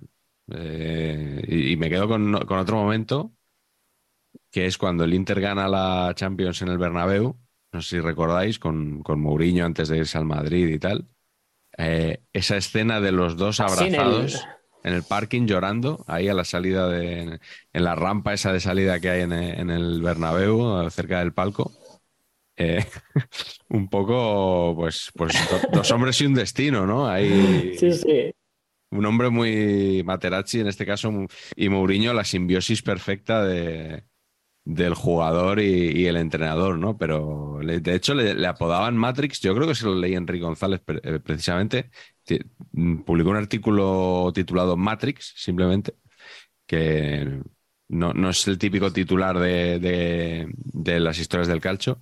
Y creo que le venía el apodo por un poco por las coreografías de escenas de peleas, de artes marciales y tal de la película Matrix. O sea que yo creo que... Era, el momento que salió el film y era él se está empezando a ganar un nombre en ese mítico Perugia de finales de los 90, que, que fichaba jugadores desconocidos y los proyectaba a la fama. Y creo que el mismo año del Perugia sale él hacia el Everton y Gattuso hacia el Rangers y, ah. los, y los dos acabarán volviendo. Y ese era el mítico Perugia en que hay un playoff de ascenso a Serie que destroza a Marco Ferrante, un delantero del Torino, que cuando marcaba goles hacía el, gesto del toro, lo destroza a patadas. Y, Materazzi, tenía esa doble cara de ser extremadamente violento y él contaba que lo había aprendido todo en los campos de tercera o de cuarta porque su padre es un mítico entrenador de equipos muy modestos. Y él sale del fútbol siciliano porque su padre estaba entrenando ahí, en las familias del norte, pero él, entonces, claro, su, adolescencia era ver a su padre entrenando en derbis locales de tercera en Sicilia, que imaginaros el nivel de violencia que había. Entonces decía, es que cuando yo empecé a jugar ahí era, o además me veían con el acento que no era siciliano y me, me daban, entonces yo aprendí a dar más fuerte. Pero hay algo que siempre ha quedado oculto de Materazzi, que es que pese a lo violento que era, el maravilloso golpeo de balón que tenía como demuestra en la final del Mundial, donde marca de cabeza el empate, pero luego marca un penalti, una tanda de penaltis. y los penaltis muy bien. Golpeaba muy bien el balón, tenía un golpeo maravilloso. Entonces, a veces la gente se quedado solo en el violento, pero un tío que salía, cuando, cuando tenía un entrenador que le pedía sacar el balón, lo hacía también muy bien, tenía un manejo muy, muy bueno del balón. O sea, era, la unión de, de, lo, de lo bruto y de lo bello. Para lo fino y para lo grueso. Pues mira, reivindicamos aquí a, Materazzi también en su en esa doble condición. Eh, vamos a adelantar un poquito posiciones en, el campo. Eh, Tony, empieza tú. Quiero que, nos hables de, ese concepto tan bonito, esa palabra fantástica del fantasista del fútbol italiano. Eh, ¿Con cuál te quedas tú? voy a ser muy poco original, me, quedo con, con el directamente mi jugador italiano, que es Francesco Totti. Yo soy, a mí me, el, impacto de lo que es Totti me, me, engancha además en una época en que yo paso unos meses de mi vida en Roma, en, en la Roma que va a ser campeona del Scudetto, donde Totti ya es, eh, ya es rey, ya, es, ya, ya, reina y el hecho de, lo que encarna Totti pues es, mi jugador. O sea, si tengo que elegir un jugador italiano voy a elegirlo él. Y, él, y yo creo que encarna muy bien esa, la idea del fantasista, ¿no? que es en una sociedad que siempre se debate, se debate entre lo, colectivo y lo individual. Hay, eh, los equipos ganan por el orden colectivo, la, táctica, la preparación, que es esa Italia que sabe ser ordenada, pero a la vez es una Italia donde... Eh, las mentes libres pensantes existen. es, un equilibrio muy interesante, ¿no? lo colectivo y lo individual. y tienen grandes genios. Y hay esos genios que, que, cómo los encajas, ¿no? Y Totti es uno de ellos. Es que se habla mucho, ¿no? Del fútbol italiano como lo defensivo, lo ordenado, lo físico, lo milanelo, los, los laboratorios, los catenachos. Pero cuando hay un genio individual, precisamente porque eh, a veces tiene que, como es una tierra de, figuras muy fuertes en que el, entrenador, el presidente es muy fuerte, es muy autoritario, impone la, la dinámica de grupo, los fantasistas son muy fantasiosos realmente. Y es porque han tenido casi como que, que, revelarse, ¿no? Y yo creo que encaja mucho con, con la tradición artística de un país que, que cuando alguien, tiene un genio es maravilloso, ¿no? Y esto tiene este sentido muy, muy ridiculizado por la gente del norte diciendo que si es tonto, se, llegaron a hacer eh, eh, chistes equivalente a lo del EPE en España con Totti. Y él, demostrando ser más inteligente que los otros, no solamente lo asumió como propio, sino que autorizó la publicación de dos libros en que eran chistes sobre Totti, en que Totti era el tonto, pero todo el dinero iba a, fines benéficos. Uno era, una organización que daba dinero a, niños que estaban en la calle, menores de edad, y el otro era para salvar a un centro de protección de animales en Roma. Entonces él se reía de sí mismo con ese humor tan, tan de calle que tenía. Entonces, ese, Totti me, parece el futbolista de calle. Él aprendió a jugar, además es que aprendió a jugar en sitios maravillosos, las calles de Roma, y su primer campo de fútbol fue el Parque de los Acueductos, que es ese parque, Carlos, que aparece en, en Grande Bellezza, que es un parque lleno de acueductos romanos, donde la gente va a hacer jogging, y, y ahí es donde él jugó el primer, en su primer equipo de fútbol. Y el segundo equipo de fútbol es el Trastevere. Entonces, jugar a fútbol en, en medio de acueductos romanos, es que, ¿cómo no va a ser mi, jugador favorito? Meter un gol en un arco que tiene 3.000 años, es que es maravilloso esto. Evidentemente. Él tiene el Parque de los Acueductos y aquí en Madrid el Parque de las Avenidas. Aquí cada uno, cada uno juega donde puede. Sí, lo de, lo de, Totti, hablamos de él hace poco y hubo, hubo algún espectador que no, nos lo contó con menos detalle que tú, pero sí, sí, apuntó este tema de, los libros de los libros de Totti, que oye, es un detalle fantástico. y, luego, si los buscamos en YouTube, perdón, están en una, en una Eurocopa, hicieron la versión televisiva, eh, en que contaba los chistes con sus compañeros. Y eh, están las, tomas falsas porque eh, están Del Piero, Buffon y Casano contando chistes en que Totti es el tonto. Y hay las tomas falsas de que Del Piero se descojona. Y están en YouTube, creo que se, tiene que buscar a Marzelete, que es chiste en italiano Totti, y te aparecen. Y aunque cueste entender su acento romano cerrado, te descojonas, porque eh, sobre todo Del Piero se lo pasaba, pero como un niño pequeño. Pues ya saben, los espectadores, cuando acabe el programa, ¿eh? que se vayan abriendo otra pestañita y que la dejen ahí hasta que, acabemos eh, dentro de una horita o así. Eh, Pacheco, ¿cuál es tu fantasista? Pues mi fantasista, la verdad es que no muy fantasista, pero bueno, total, hemos venido a jugar. Yo sí que me he buscado la vida, no como Tony, que ha tirado de tópico, vamos. Sí. es que se nota, aquí se, está empezando a notar quién sabe de fútbol italiano y quién no. ¿eh? No, no, no, no, no, no. Tony sabe, pero yo es que yo investigo. O sea, lo mío es investigación pura. Porque mis queridos amigos, es que he tenido que entrar en Wikipedia. O sea, no os digo más ¿eh? el sacrificio que supone todo esto para mí, pero al final, al final tengo los resultados. Bueno, pues mi fantasista es un poquito por hacerme notar, pero reconozco que es un jugador que me llama mucho la atención, básicamente porque este tipo físico me llama, como jugador, me flipa mucho, que es el mundo Jovinko. mundo oh, Jovinko, jugador de un metro sesenta, me parece ciertamente optimista el metro sesenta. Eh, metro sesenta además paticorto, o sea que es que, eh, ojo, ¿eh? Que cuando no, nos parecía Jovinko cuando corría, que era como cuando dibujaba Escobar a Zipizape, que era como unas, ¿sabes? Unas piernas que van así. Como a la lavadora. Esa cosa. A mí me flipaba Jovinko, me flipaba. Y dices tú, ¿por qué te gustaba? Pues mira, no lo sé, no lo sé, pero era un jugador que me llamaba mucho la atención, me parecía que tenía un poco de todo y, más allá de que tuvo una carrera un poquito rara, el día que dijo que se iba a la MLS, que tenía él 28 años, yo pensé, pero este hombre, ¿cómo se va a la MLS? O sea, ¿pero por qué? O sea, no está para irse a la MLS. Yo pensé, va a abusar en la MLS. O sea, como el otro día Jacinto en la, en la Cervantina. Yo pensé, va a ser una cosa loquísima. No, va a ser, va a ser esta cosa. Y efectivamente en la MLS fue MVP, ¿no?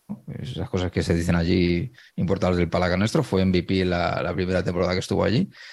Pero tampoco fue una cosa hiperdecisiva, mega mundial, ¿no? O sea, es como, no sé, es un jugador que, que, me, parecía que tenía más de lo que pasó y entiendo que el físico le limitaba muchísimo, ¿eh? absolutamente. Pero, pero, eh, pero no sé si, tú Carleto, que, que, que más esto, no sé si con este físico tú puedes ser una estrella de verdad. O sea, sí. Mm, yo creo que no. pero... pequeños geniales ha habido, pero tan pequeños tan pequeño Messi que, que, es claro es un extraterrestre pues es que es, es, que es, que es complicado. sí pero Messi con las hormonas tampoco es tan pequeño finalmente no o sea al final logramos ahí estirar claro el Messi Messi no es de los futbolistas más bajitos no, que hay. es pequeño pequeño bueno, ¿no? es pequeño no pero, pero, no me, me acuerdo ahora cuando he dicho que, que, de Italia se fue Jovinco bueno yo creo que se fue un poquito antes pero de España se fue Morales el, el del Madrid sí sí José Luis Morales New England Morales manía. Ahí estamos. Sí, sí, sí. Mm, y, de los bajitos. Yo creo que Pacha apostaba un poco porque el efecto ese Jovinco de arrasar en la MLS eh, iba a ser lo que caracterizara el paso de Ricky Puch por la liga profesional estadounidense, ¿no? Pues mira, muy bien tirada, tío, porque otro físico que, que no es, claro, mm. que no es. Y a mí Ricky Puch, más allá de las risas, a mí Ricky Puch me parece que tiene mucha clase, ¿eh? Mm. Y que luego lo ves, y claro, es un jugador que ves el vídeo el vídeo el otro día que metió el golazo a aquel y no sé qué. El problema que tiene Ricky Puch es que se lo cree. Ese es el problema que tiene. Pero, pero hay un jugador de fútbol eh, metido en un cuerpo eh, impracticable. Eso es lo que me parece. Es, probable, es que es probable que si Ricky Puch hubiera como este chico Torre en el, en el Racing, si Ricky Puch hubiera estado en el Lugo, pues a lo mejor lo habría fichado el Barça con, un poquito mayor y a lo mejor habría llegado al Barça en otras condiciones, pero salir de la cantera del Barça en ese momento y tal, es que eso, contra eso también hay que pelear, es, es muy complicado. Y lo, dice uno que, y lo dice uno que en su mayor momento, porque todo eso tiene el peligro de super promocionar a alguien y luego super criticarlo. O sea, las dos cosas estaban desmedidas en, en, su momento. Pero yo en su momento fui de los que decía, joder, están vendiéndonos algo que, a ver, es un proyecto de buen jugador, pero todavía no, todavía no se ve, no gana partidos ni, ni, ni, es especialmente, ¿no? Eh, Pedri ha ganado partidos con la Unión Deportiva Las Palmas. O sea, cuando va al Barça, Pedri había ganado partidos con la Unión Deportiva Las Palmas con 16 y 17 años. Ya, ya tenía algo más, ¿no? O sea, que y, yo soy famoso en la redacción de la SER por, por, decir que, que, Nico Melamed era mejor que Ricky Puig, pero no estaba promocionado bueno, al final he ganado yo, pero no por nada, sino porque a, porque a, porque a Ricky le ha tocado, le cayó, le cayó las dos cosas, las dos, las dos caras de esa, de esa moneda del Barça que todo lo, ensalza y todo lo machaca, ¿no? Sí, y con, Ricky da un poquito, también lo, lo, que pasaba es que su padre había sido futbolista, eh, es una familia que es conocida en, esta zona que no, nunca ha tenido problemas económicos, tanto no había esa obsesión de, bueno, a asegurar la carrera y ellos lo, lo, pusieron todas las fichas a triunfar en el Barça, ¿no? Y cuando le decían sal cedido, él se negaba, quiero triunfar en el Barça. Y le hizo una apuesta muy, muy agresiva, si le llega a salir bien, chapó, pero no le salió bien. Y ahora ha acabado en, en, en Los Ángeles Galaxy, que el otro día vimos el gol que marcó, maravilloso en la Copa, pero están últimos en la liga.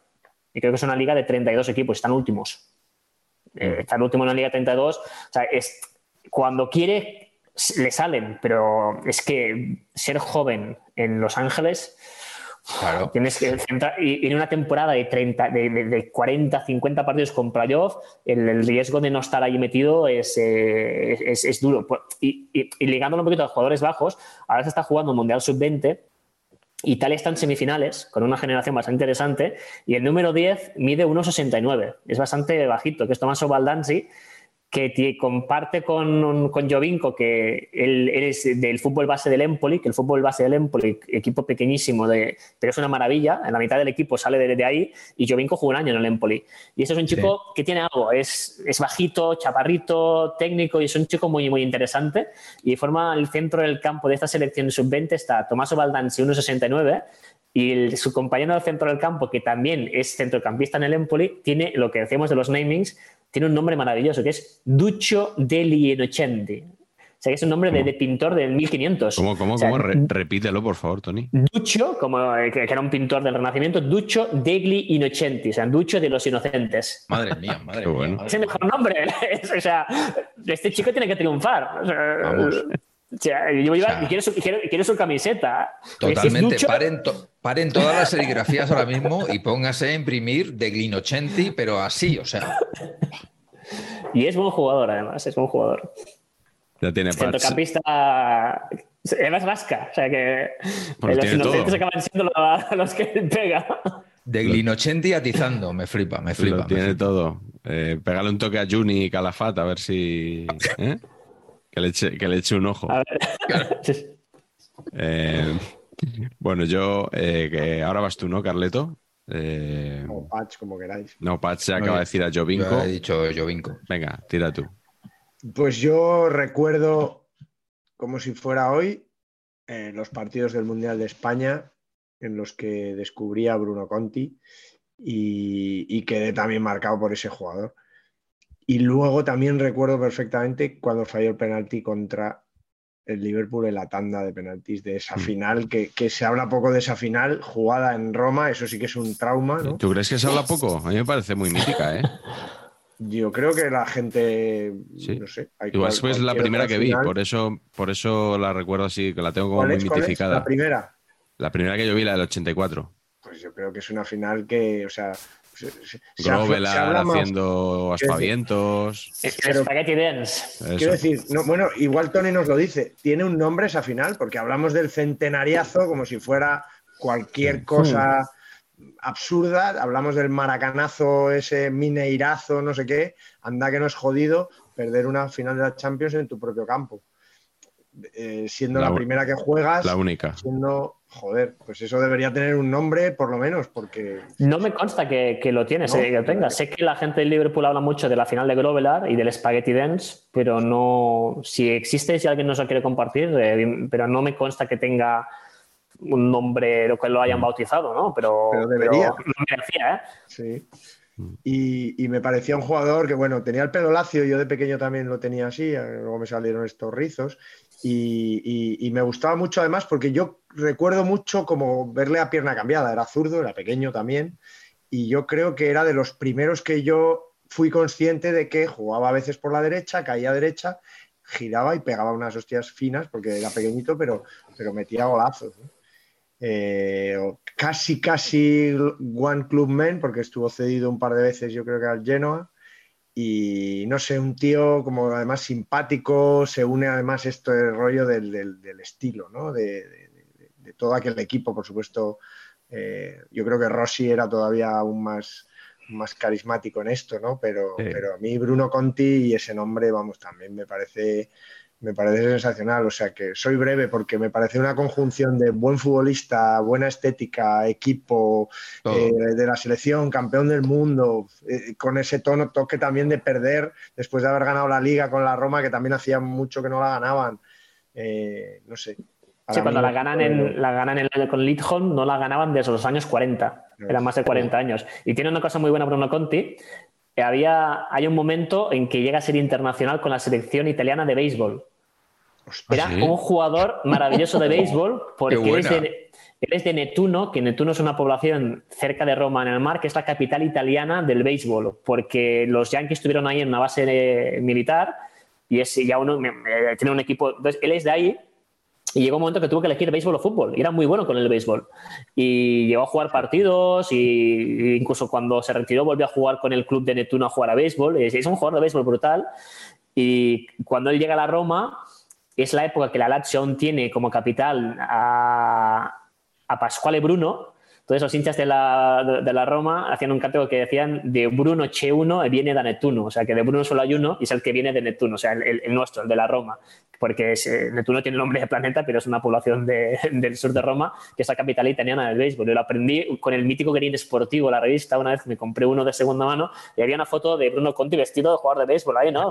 Y dije, ¿esto qué coño es? Y descubrí ahí la, la historia de, de Bruno Conti como jugador de béisbol. Qué bueno. Este es el conocimiento absurdo que, nos encanta. lo que interesa. Sin duda. ¿Podemos hacer, Patch, un, saber empatar especial béisbol? Hombre, ¿Y sabes a quién invitaríamos para que viniera? Es un gran experto, un gran, gran aficionado y experto en béisbol y en pues fútbol. Emilio Pérez de Rozas.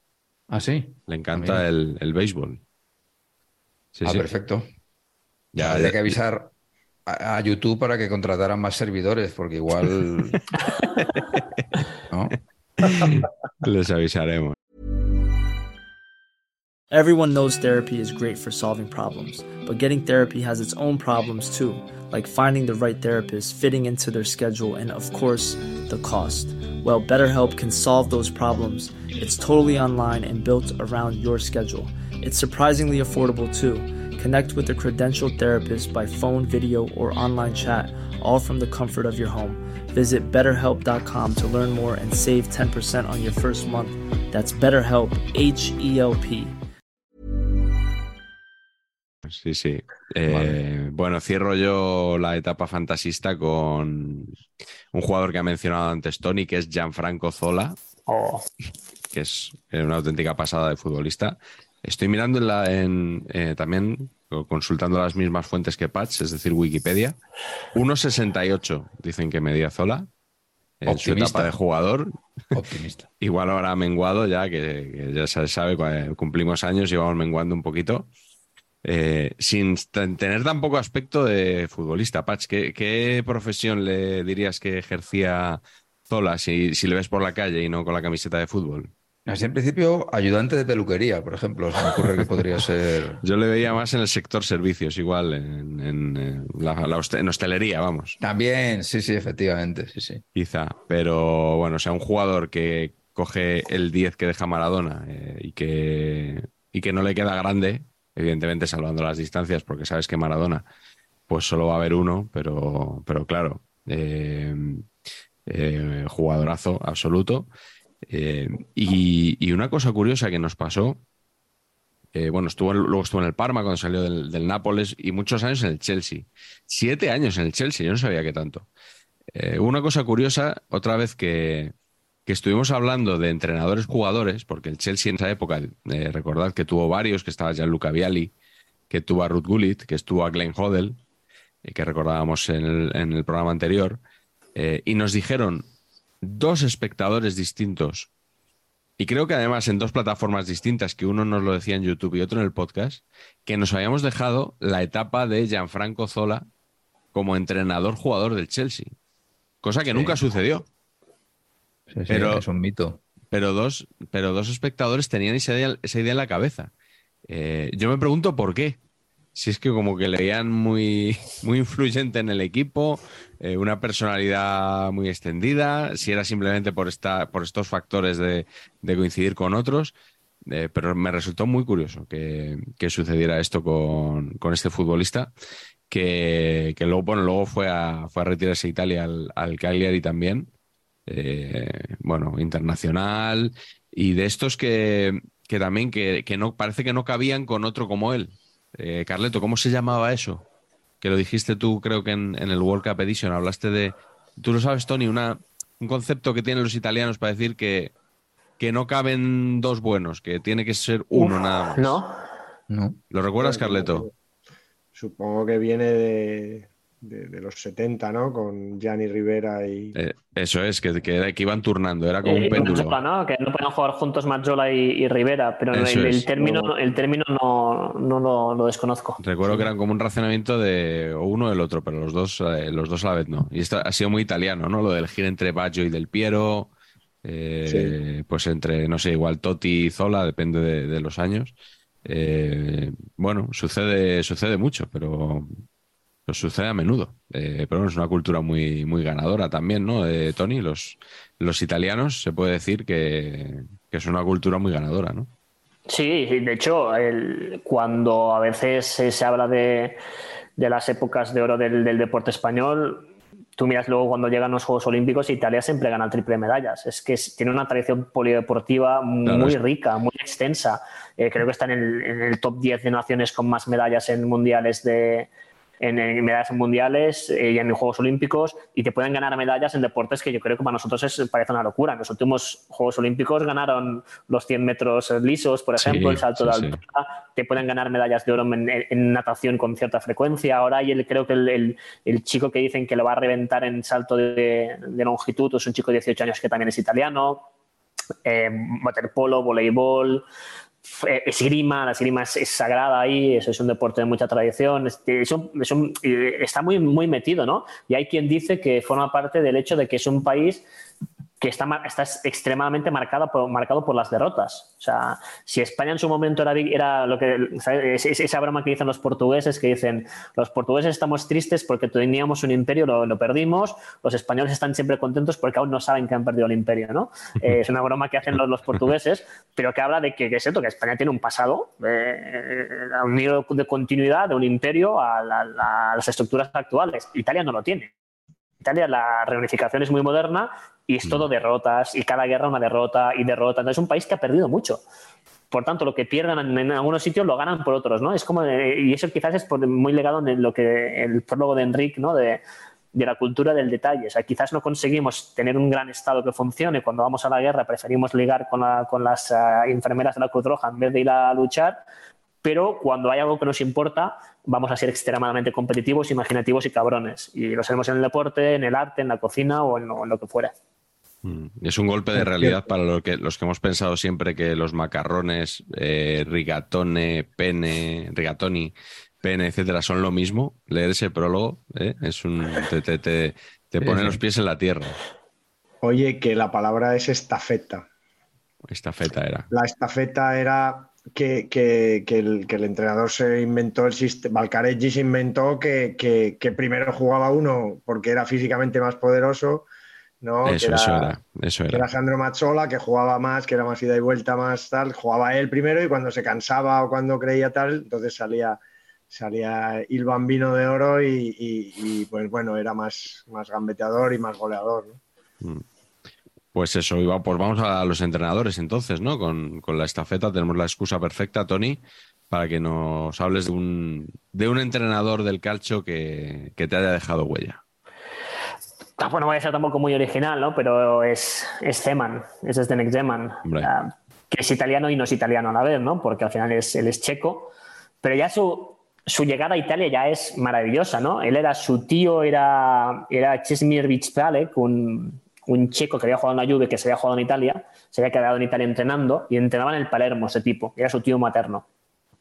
Y él, que era un joven estudiante de, educación física en Praga, en, la Praga comunista, se va de vacaciones a verlo y en esas vacaciones es cuando estalla, eh, pues llegan, entran los, tanques rusos a Praga. Entonces el tío dice, yo no vuelvo. Y se queda a vivir en Sicilia. ¿Te imaginas el, el, el, shock cultural pasar de una Praga comunista en 1968 a Palermo? Entonces, él se queda a vivir ahí eh, y se apunta en un, curso de educación física y empieza sus primeros equipos que entrena, son equipos de, barrio, de escuelas, de décima división y empezará a hacer un, recorrido que lo llevará a dirigir grandes equipos y convertirse en un entrenador de culto por su estilo alocado, por desafiar el poder, por ser el que insinuó que la lluvia se dopaba, y tuvo, ha tenido mil etapas, ¿no? Entonces, lo bueno es que está, está aún en activo y de hecho ayer jugó, él, está en el Pescara, que está jugando el playoff de ascenso a segunda división y le ha tocado jugar en semifinales contra el equipo donde dejó mejor recuerdo, que es el Foggia. quizás en Foggia es cuando se hace famoso. y ayer se jugó un Foggia Pescara con de entrenador del, del, del Pescara y empataron, empataron 2 a 2, los va a tener que, decidir. el tío sigue en activo casi con 80 años, es fútbol ofensivo, lo de romper los tópicos, él ha entrenado a muchos eh, jugadores que luego han, liderado esta revolución de un fútbol italiano más ofensivo y toda su, forma de ser, ¿no? el hecho de ser fumador, existencialista un poquito, perdido en la vida, eh, muy ñuraño, pero con una propuesta muy ofensiva. Y, incluso hace, hace poco también hizo una cosa que está muy bien, que es que él siempre había, había dicho, yo solamente quiero entrenar y no me quiero meter en problemas. Y hace poco hizo un gesto muy bonito que es, eh, admitió y dijo, bueno, yo soy, dijo, yo soy siciliano de adopción, y he estado 20, 25 años mirando hacia otro lado y tengo que reconocer que tenemos un problema, que es el crimen organizado y por primera vez también ha empezado a colaborar con organizaciones que luchan contra la mafia, que también habla, habla bien de, de Zdenek Zeman, que es un tipo muy, muy particular y a mí me, me impactó como un meteorito ese Foggia del 91-92, que es un equipo que llega a Serie A con jugadores desconocidos y te podía ganar un derby 5-1 contra el Bari y, luego perder 2-8 con el Milan y que tenía a Rambau, Diavallano, Colibano, Badam Petrescu, Ashalimov, era un equipazo. Entonces ese, ese Foggia del 92 a mí me impactó mucho y, fue gracias a, a Zeman que aún hoy va a Foggia y bueno, eh, no paga nada. Es recibido como si Dios baja la tierra. no paga nada. Está todo explicado con eso, ¿no? No paga nada. Yo una vez, yo una vez hablé con un jugador que había estado a las órdenes de Zeman y le pregunté por curiosidad, digo, oye, Zeman este que tanto se habla y tal. Y, y lo único que me dijo fue, muy raro, muy raro, muy raro. Digo, pero raro, dice, hacía cosas raras, muy raras. Y no, no saqué de ahí. Muy bueno, no digo el nombre. técnico, Sí, no, digo el nombre, pues bueno. Pues, bueno, dejarle mal. Tampoco hay muchas opciones, ¿eh? Que a Colibano no lo conozco, o sea que. Yo, creo que lo puedo contar. Yo una vez hablé con, con Bojan Kirkic, que lo tuvo en la Roma, y justo cuando se iba, eh, coincidimos en un programa de radio, le dijeron, eh, este, este friki que está aquí eh, le gusta mucho el fútbol italiano, así que después nos quedamos hablando y me dijo, ¿qué tal el tema en esto? Yo empecé a hablar, no, las tácticas, equipo ofensivo, y cuando la hablé por primera vez con él, cuando ya estaba en la Roma, dijo, ¿qué, qué, qué? Dijo, ojo, sí, sí, muy ofensivo mucha, y muy lo que tú quieras, pero la, primera semana nos ha tenido subiendo escaleras corriendo que parecía servicio militar, ¿no? Y, el pobre ya me con, con, con Zeman, que era un obseso de la preparación física, y se ve que la primera semana era rollo la mili, ¿no? A cargar sacos y subiendo las gradas del Estadio Olímpico arriba y abajo. Sí, sí, un entrenador completo, claro que sí. luego los, los líricos descuidan estas cosas muy a menudo. Y todo es importante. Eh, Pacheco, ¿cuál es tu entrenador? Pues mi entrenador lo he elegido por dos cosas simplemente. Número uno, porque tiene un marca leyenda. A mí me vale ya, con, eso me vale. Un marca no, será, no será Luca Cordero di Montechemolo, que también lo tiene. Podría ser. Y la número dos, porque le gusta mucho el jabón ibérico. Amigo, vale, vale, vale. Y la número tres, porque es amigo de Bobby. Claro, y entonces yo me quedo tranquilo cuando sé que Fabio ha venido a Madrid y se ha llevado un jamón como se tiene que llevar y que Roberto Gómez lo ha narrado con pelos y señales, no sé qué, como le gusta a Fabio, que es un enamorado de España, el jamón ibérico, pim pam. Ya no está Leoncio en, en Chistu para preparárselo, pero bueno, no faltará quien se lo prepare. Claro, yo ya con eso ya digo, ya hemos hecho el verano, todo bien, ¿no? Me, deja tranquilo esto, no sé, pues son cosas que, oye, que a uno le dan seguridad. Yo ya voy cumpliendo unos años y a mí eso ya me da seguridad, me da tranquilidad, ¿no? De que va todo bien. Bueno, total, que, bueno, Capelo tiene, Capelo que es, que es yo, yo el caso Capelo, el caso Capelo, en lo que a mí respecta, que es el Real Madrid, yo no he visto una cosa igual. Esta cosa de le ficho, la liga al cabo no me la llevo, desaparece y viene 10 años después, gana otra liga y le echamos otra vez, esto es una cosa maravillosa. ¿no? Bueno, la de Clavo fue la segunda, ¿eh?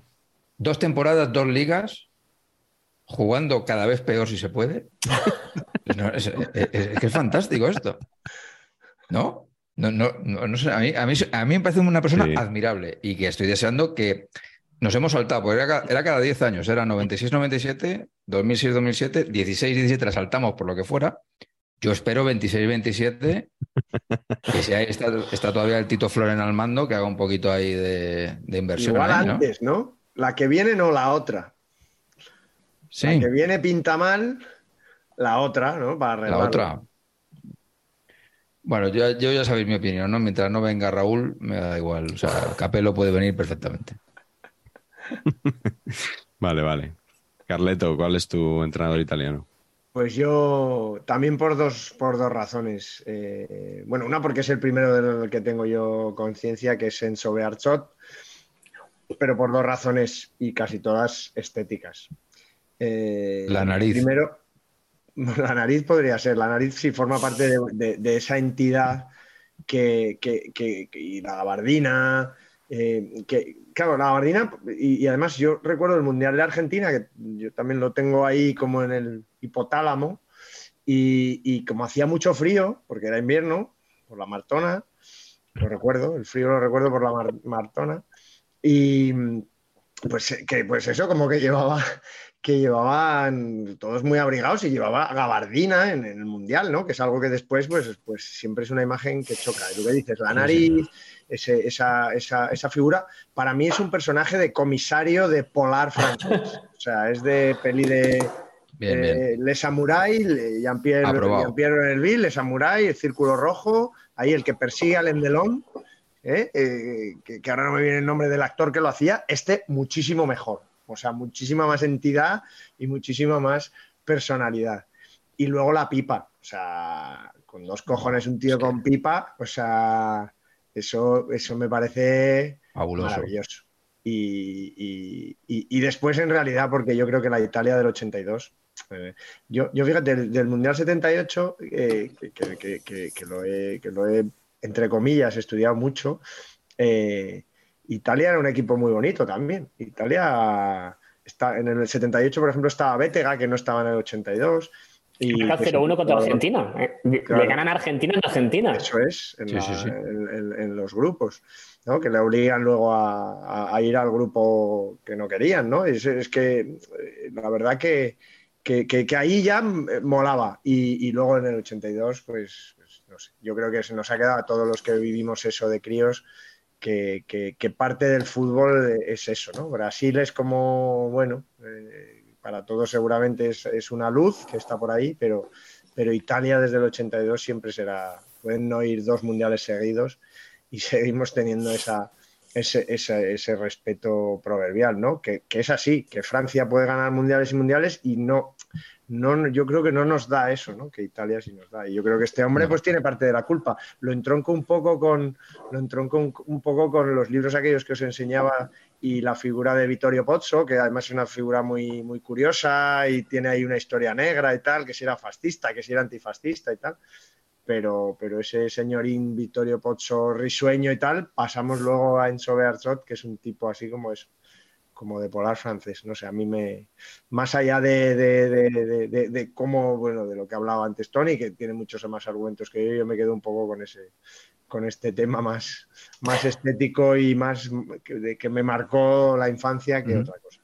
Y, y tiene, eh, para mí, una de las mejores fotos de la historia del deporte, que es en el avión Madrid-Roma después de ganar el Mundial en una mesa están jugando a cartas de Arzot, el presidente de la República, Sandro Pertini, ex partisano, Dino Zoff, y creo que es otro es Fulvio Colovati con el bigote, y vienen de ganar el Mundial y están en la mesa y ellos están jugando las cartas súper concentrados y en medio está la copa de campeón del mundo, ¿no? y ves ahora cómo se celebran todos borrachos, bailando, y ahí ellos van a... Y ahí están lo que decíamos, ¿no? Zoff, Bearzot, los dos del norte, el frío, gente cerrada, han ganado el Mundial, saben que, que les espera un, millones de personas en las calles de Roma, en una Italia que también venía de sufrir los años de, plomo del terrorismo. Y ellos se están jugando las cartas. Y creo que le preguntaron una vez a Dinozov quién, ganó la, quién estaba ganando y dijo que, el que ganaba era, era Bearzot. Esta foto la vamos a ver por aquí ahora mismo. Sí, esa, la busca Patch eh, para que la vea todo, el mundo. Los del podcast no. Los del podcast no la van a poder ver. Eh, no sé tampoco, Carleto, porque destacas que Bearzot eh, llevaba pipa. Si muchos años antes en la Lazio llevaban todo. Lazio de las pistolas. No te me adelantes. Te ha gustado Pacheco, ¿eh? Te ha gustado este. es que aquí no, es que aquí no van a querer una serie de euros. Puf, va a ser. Suscríbanse al canal, eh, denle a la campanita, denle like al vídeo y hagan sus donaciones en la opción gracias. Como corresponde. Gratificar este chistazo este chiste que me acabo de marcar. Eh, Carleto aprendió lo de que Carleto es Carlitos en italiano con los hijos de Sofía Loren y Carlo Ponti. Yo, antes que aprenderlo con, antes que verlo con Ancelotti, lo aprendí con Carlo Machone, Carleto Machone, entrenador que estuvo en mil equipos. O sea, eh, lo más, eh, el nivel más top fue la Roma, ¿no? Roma, Fiorentina y Nápoles, que en algún momento de su carrera entrenó eh, Ascoli, Catanzaro, Bolonia, Leche, Pescara, Cagliari Bolonia otra vez, Perugia, Brescia, Livorno. O sea, entrenado a, toda Italia este hombre. Eh, parece los capítulos del libro de, Tony, ¿no? Los 50 capítulos, pues yo creo que, que entrenó a todos. Y lo podemos considerar el Luis Aragonés italiano, porque empezó una temporada como futbolista en el Ascoli y la acabó como entrenador. Carleto, le faltó un José Luis García, un, un Héctor Escola, alguien que estuviera grabando, eh, filmando un corto el día de su primer entrenamiento, como pasó con, Luis Aragonés en el, en el Atleti. Es lo único. Creo, ahora en Italia han sacado un documental sobre Mazzone que no sé en qué plataforma se puede ver, pero que dicen que está muy bien, que, aparece Guardiola, por ejemplo, hablando, porque Guardiola lo tiene en el Brescia. Y Pep ah. habla muy bien de Mazzone. Dijo, yo salía de escuela Barça y me ayudó mucho a entender cosas de defensa. Y se ve que el documental está muy bien porque Mazzone tendrá 80 y pico años y aún sigue vivo y tiene un nieto que le lleva a las redes sociales. Y en ocasiones pone como uh, él en un sofá en, en, su piso diciendo, deseando suerte a sus equipos y él admite que hay dos equipos que los llevan en el corazón, que son el Ascoli y la Roma. Él es muy, es muy romanista. Aunque para mí la imagen de Mazzone es en ese famoso derby Brescia-Atalanta. Eh, creo que acaban 3 a 3 eh, es un derby muy sentido, Brescia-Atalanta se odian muchísimo. El Atalanta está ganando 1-3, minuto 90, y están toda la hinchada bergamasca insultando a Mazzone, le están diciendo, bueno, de todo.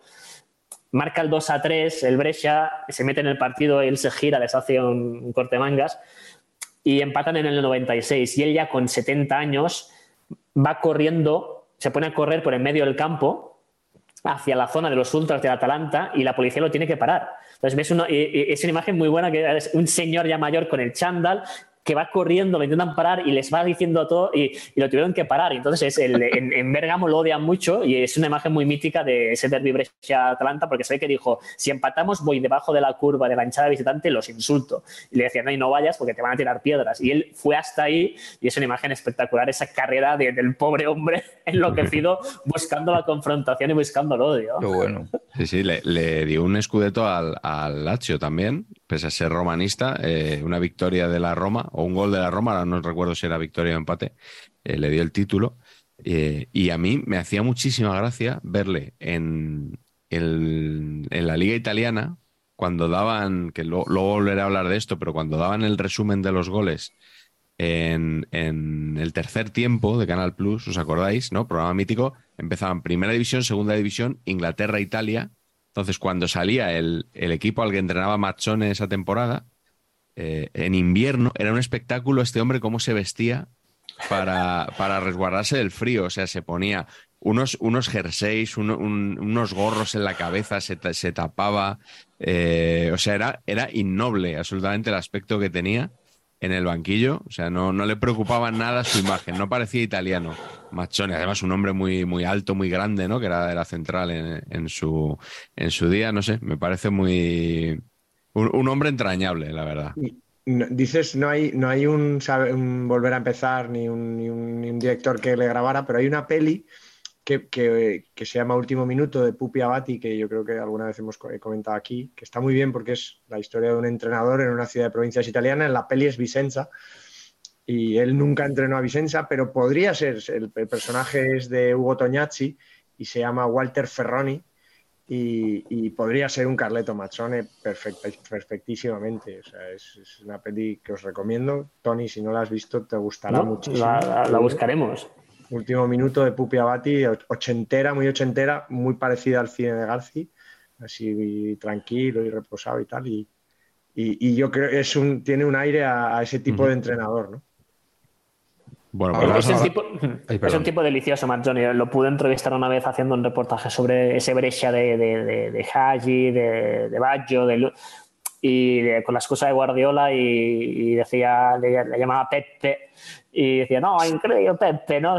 vino aquí como con sus ideas, pero que encajó muy bien, ¿no? Y cómo se entiende, y es como, parecen como dos mundos opuestos, ¿no? Guardiola que venía a desfilar en Barcelona va con el estilo, y, y que era eso, un tipo con el chandal, mm famoso por ser defensivo, y se llevaron súper bien, se llevaron súper bien y, hablan muy bien el uno del otro. Es que yo creo que Guardiola, frente a esa imagen que pretenden dar fundamentalmente sus enemigos, de que es un, una cerrazón absoluta en sus ideas, que solo se juega de una manera y tal, yo siempre le he visto que donde ha ido ha aprendido de gente muy, muy distinta y que nunca, yo qué sé, en la selección, yo recuerdo que se, cuando, cuando era jugador de la selección española, que la gente se sorprendía de que fuera eh, muy amigo de Raúl, el, amigo de Patch. O sea, em, no sé, yo, siempre le he visto muy, pues lo que contaba Martí Perarnau también en, en Gerpep, ¿no? Que, que, un día, pues que, queda con, con Carlson para, para, hablar y le pregunta cosas del ajedrez.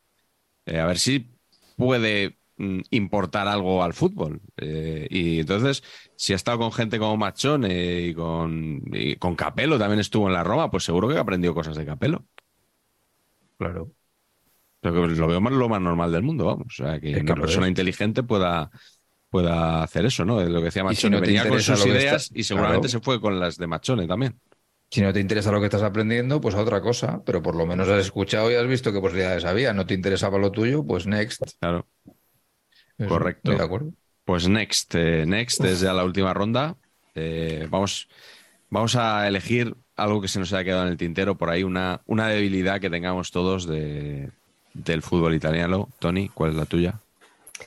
Eh, yo me quedo con, Marco Del Vecchio, mítico de, delantero, porque cuando yo aún jugaba fútbol en la universidad, yo era nueve malo, llevaba, el pelo largo y era un poco un Marco Del Vecchio, que era un delantero feo, melenudo, que no era el más rápido, no era el más técnico, metía goles un poquito, nadie, nadie sabía cómo, pero era, era, básicamente era un dolor de muelas. Y, bueno, él, salió del Inter, pero, pero sobre todo recordado por su paso por Roma, porque tenía una gran especialidad que era marcar goles en, los derbis contra, contra Lazio, ¿no? Siempre marcaba goles, era, era increíble, les metía a todos tipos, era un, era un jugador muy, muy mítico, de hecho se quedó a vivir en Roma y acabó jugando en el, en el equipo de, de Ostia, del, del, puerto de, de, Roma.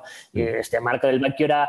A mí con Marco del Vecchio me pasaba un poquito lo que me pasaba también con, con Gatuso, que era pensar, no son buenos, pero están ahí compitiendo, ganando cosas. Si yo hubiese tenido el mismo carácter competitivo cuando mi padre me llevaba a jugar a fútbol, quizás yo estaría en primera división, ¿no? Pues si este tipo está metiendo goles en un, en un derby de Roma, es que no es alto, no es fuerte, no es técnico, y si el tío era un pesadísimo, y entonces era, era la camiseta esa de la Roma 99, eh, Marco del Vecchio, era, era un objeto que, que, que guardaba como un empaño, como un tesoro.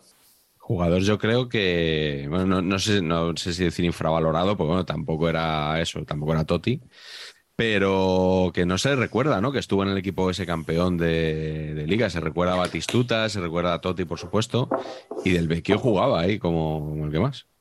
Claro, también estaba Montela, claro. Montela eh, se le recuerda más que, que, a del Vecchio la llegada Batistuta lo manda del Vecchio banquillo, ¿no? Entonces, claro, pasa a ser la delantera, solía ser Batistuta y, el, aeroplanino Vincenzo Montera, que eran jugadorazos, y del Vecchio entraba de refresco un poquito. En las segundas partes solía entrar él y, Nakata si era, un poquito atrás. Pero antes había sido titular y, entraba y, seguía marcando goles. A la que había rotaciones, él siempre, él siempre rindió. Y rindió sobre todo en partidos importantes. Tenía ese, ese gen competitivo, ¿no? Que quizás se jugaba un Roma Bari y el tipo no aparecía y de repente había el partido importante y metía, dos goles. Eh, Pacheco, ¿cuál es tu debilidad italiana?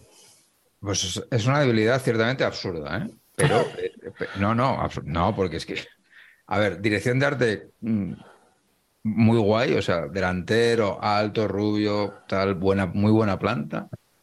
Eh, propiedad del Inter eh, durante 27 años y siempre cedido. Es una cosa que me tiene, que, esto me maravilla, que es Samuel Elongo, que, que, es que no lo entiendo. O sea, este hombre, honestamente, no lo entiendo. 10 años, 10 temporadas cedido por el Inter, cada año a un lado, algunos años dos veces, porque en el mercado de invierno lo ceden a otro.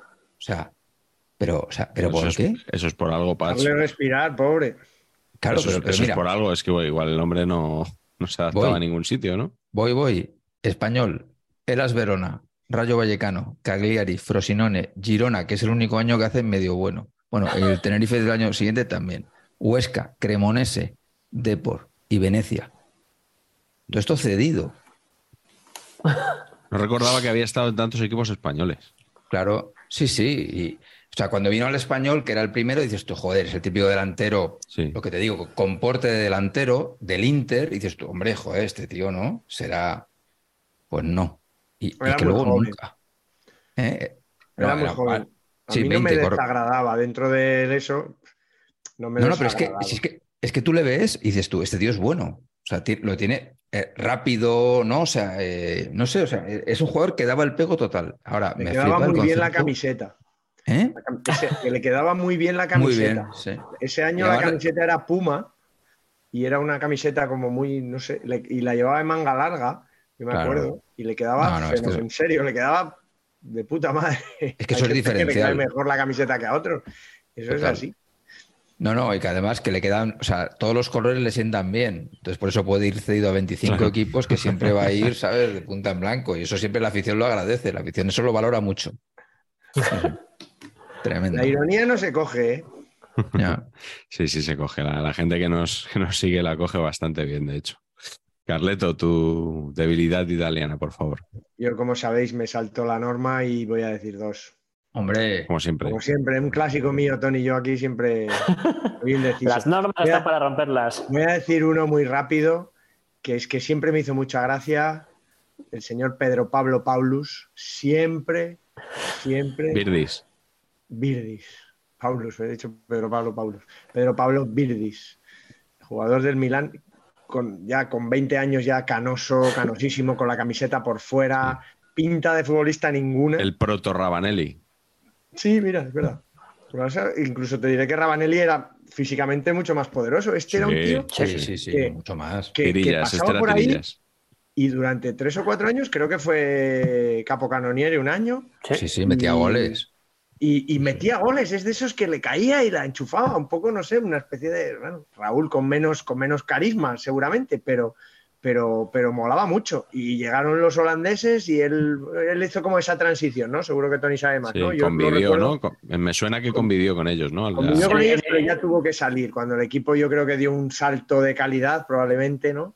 Y el fútbol italiano también, ya él tuvo que, que, buscarse en otros equipos y ya no rindió tanto como, como ahí, pero, pero a mí me gustaba mucho. Pero el que realmente es mi debilidad absoluta porque además el cine lo ha retratado como lo que es, un auténtico gángster. Ya lo era de futbolista y lo siguió siendo toda la vida hasta su muerte. Eh, es Giorgio Chinaglia, por supuesto. Naming insuperable también, por supuesto. Eh, vida y milagros, por supuesto, desde nacer en, en Carrara, que eso ya supongo que curte, mármol como este y, estar en Gales, ¿no? En Cardiff, jugar allí en el Swansea, volver a Italia, sus padres emigrantes, volver a Italia, estar en el Lazio que has comentado tú antes de, las pistolas, ganar el Scudetto y salir e ir a, Nápoles, a Nueva York a querer ser mejor que Pelé, o sea, a competir con Pelé por ser la estrella del equipo, o sea, a, a hacerle la vida imposible porque estoy seguro que era un grano en el pain in, un grano en el pain me gusta bastante. Y ser pichichi, querer ser mm, eso. Es lo que has dicho de Iznogut el otro día, un poco, pues eso, el Iznogut de, de Pelé en el Cosmos, donde cuando ya se fue Pelé, pues yo creo que Pelé descansó el pobre, yo creo que ganó la liga por amargura ya de, de tener a este pesado ahí que era también un jugador bueno, ¿eh? físicamente poderoso, rematador, disparo, o sea que las imágenes que yo he visto de él en, Estados Unidos jugaba sobrado. Y en Italia también, internacional, pero bueno, al irse a Italia ya en aquel momento yo creo que ya él, eh, pues como antiguamente los, la gente que jugaba afuera no, no, no, no solían volver a las selecciones porque no les cogían normalmente y tal, pero luego pues se metió en jaleos obviamente con la mafia y se convirtió pues en el Tony Soprano del fútbol se quedó con el Cosmos, se quedó con la Lazio. Bueno, eh, no me sé exactamente muy bien los, los business, pero sí que, que, si veis el documental de Extraordinary, de Extraordinary, Life of New York Cosmos. once in a Lifetime. Once in a Lifetime. The Extraordinary, Extraordinary Story of the New York Cosmos. Ahí te das cuenta cómo es este personaje Eh, y esta película además está muy bien porque al margen de ser un documental en la que, sobre todo esos años del glam de New York, del estudio 54 y, y toda, todo lo que supuso la modernidad de esos años para el fútbol y tal en Estados Unidos, te das cuenta de que es, era la, es la némesis total, ¿no? La peli consiguen hacerte ver a Pelé como un, bueno, como el ángel, que, bueno, en su lado oscuro, y, a este hombre como el auténtico, vamos, el hombre en la sombra, el Darth Vader de, del, cosmos. Así que este tipo que murió en, 2012, que, bueno, que, estuvo perseguido, estaba eh, huido a Estados Unidos, bueno, la justicia italiana le buscaba. Tremenda historia la de Giorgio Chinaglia. Sí, señor. Y voy a rematar yo con, una debilidad eh, no italiana, pero bueno, tan arraigado en, Italia como Sinisa Mihailovic, jugador que, nos, bueno, ya entrenador que nos dejó hace unos meses. Falleció de leucemia, creo que a finales del año pasado, más o menos cuando pelé. Y que, bueno, os contaba antes eh, por llevarlo un poco al terreno personal, de, esas noches esperando los resúmenes de, las ligas extranjeras. Eh, yo recuerdo de, estar con mi padre en el salón eh, esperando que llegara el resumen del partido de la Lazio o de, bueno, de la Sandoria, donde jugara en ese momento Mihailovic, porque sabíamos que íbamos a ver un chicharro de falta increíble. Pero es que ya eh, nos reíamos porque, o sea, era como saber que, es uno de los goles del partido lo había marcado él. Eh, y era una cosa como, como dicen los, los ingleses, ridícula, ¿no? Pero ridícula en el sentido de, bueno, de que no se podía creer la facilidad que tenía este hombre para, con la pierna izquierda, eh, o sea, poner el balón donde quería, con una precisión, una fuerza, una rosca. O sea, yo creo que es el mejor lanzador de libres directos que he visto nunca. Eh, Ronald Kuman puede ser el otro. Eh, recuerdo que en Canal Plus también intentaron hacer como un debate a que ver quién era mejor, si Kuman o, Branco, aquel brasileño que tenía el Genoa, que ah, fue campeón en el 94. Vamos, ya le gustaría a Branco mm, acercarse a Ronald Kuman. Branco la reventaba, pero, pero no era eso. Y Mihailovic, sí, para mí Mihailovic, además zurdo, eh, no sé, un jugador muy alto, ¿no? Que empezó jugando de lateral, campeón de Europa con la Estrella Roja, luego central también. Eh, bueno, una, maravilla que hizo un hat-trick de, goles de falta en un partido. O sea, esto, pues yo no sé si se ha visto alguna vez en, ligas de élite, pues él lo hizo en Italia. Y, ya digo, un, un futbolista que se echa de menos porque cada vez está más caro en el fútbol marcar goles de falta. Sí. Creo que hicieron este año en el, en el país, al principio de temporada, un reportaje. Eh, y bueno, lo dicen los datos. O sea, es que hay poquísimos goles de falta actualmente. Yo no sé si tiene que ver con, con que se defiende mejor, que las barreras se colocan mejor, los porteros están mejor preparados, o que no hay gente que tenga el talento suficiente para, para ponerla donde no pueda llegar ni la barrera ni el portero, que es un poco donde yo creo que va, que va esta historia. Pero bueno, eh, lo, lo, identifico mucho, para mí es italiano, Mihailovic, porque ha jugado ahí prácticamente toda su carrera y sobre todo por, por esos recuerdos de tantas noches esperando los resúmenes de, de, la liga italiana, que seguro que hay muchos espectadores de saber empatar que se ven reflejados con eso cuando, cuando Canal Plus, os acordáis, nos decía la Liga de las Estrellas. Para vendernos la Liga Italiana. Luego llegó la Liga de los Ases que era que es cuando, cuando Prisa compró el AS y, llegó el dinero aquí, la ley Bosman, se juntó todo, una especie de tormenta perfecta y ya tuvimos aquí la Liga de los Ases. Y la italiana empezó a languidecer un poco, pero bueno, eh, Tony, este año no se pueden quejar los italianos en, Europa. ¿eh? Participación extraordinaria, ¿eh?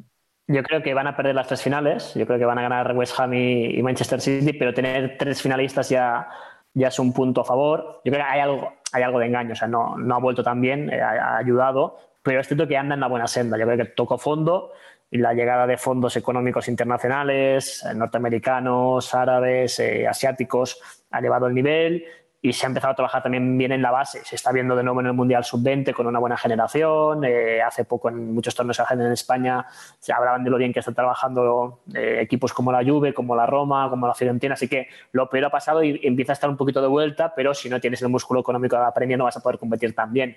Pero vuelve a estar competitivo el fútbol italiano, que es, que es algo positivo. Ahora cuando hablábamos del Plus, yo me acuerdo de cuando era niño y llegó el Plus, eh, claro, Maradona estaba en el Nápoles. Y a mí me contaron, yo era niño, me, contaron que si te ponías gafas de sol podías ver los partidos codificados y, veías algo. Entonces, el, Tony niño se ponía gafas de sol de su padre para intentar ver los partidos de la Serie A y luego el Tony adolescente intentó hacer lo mismo los viernes por la noche con los primeros files pornográficos.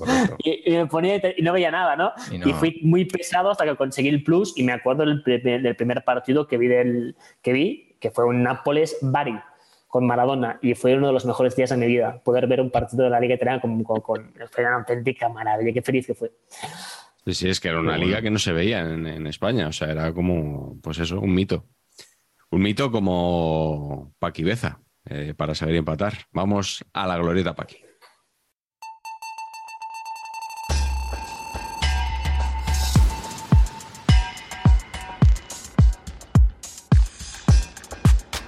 Y hoy en la Glorieta Paqui, pues lógicamente también tenemos que tener una gran presencia transalpina. Siempre he querido decir esto. No sé si está bien lo de transalpino, Tony, porque se ajusta a lo que es la geografía italiana decir transalpino para definir a, los italianos.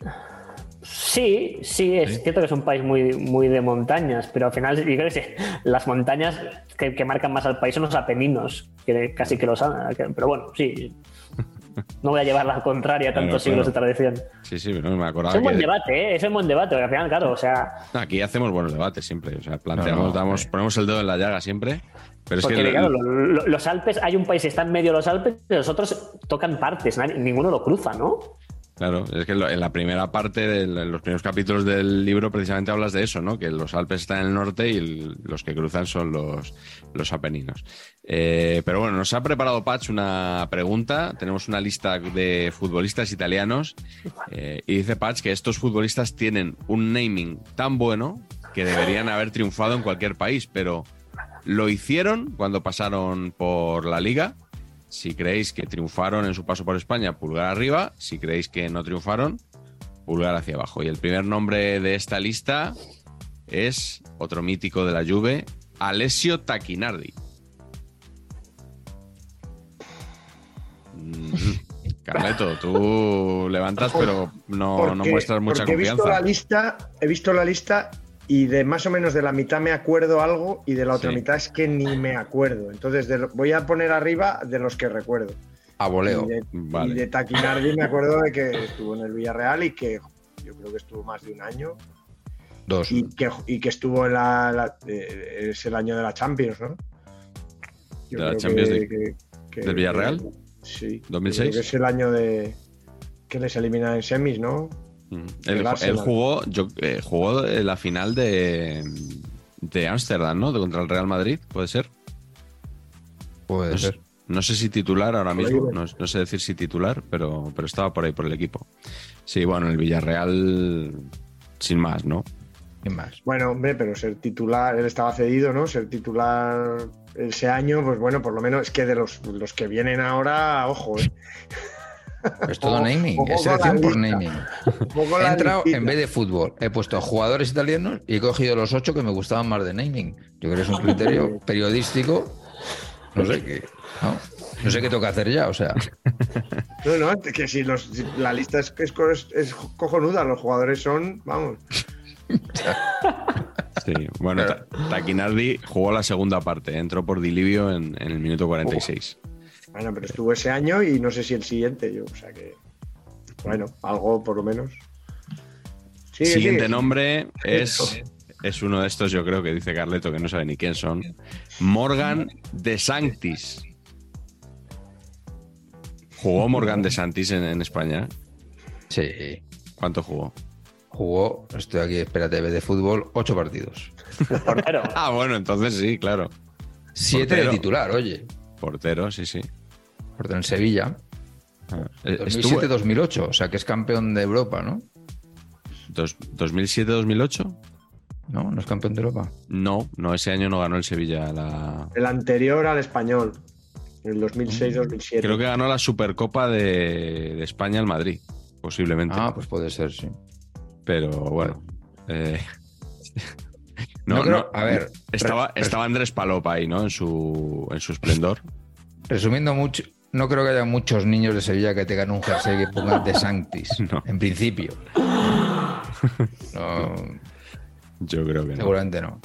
Bueno, siguiente nombre en la lista es nada más y más y nada menos que Simone Sasa.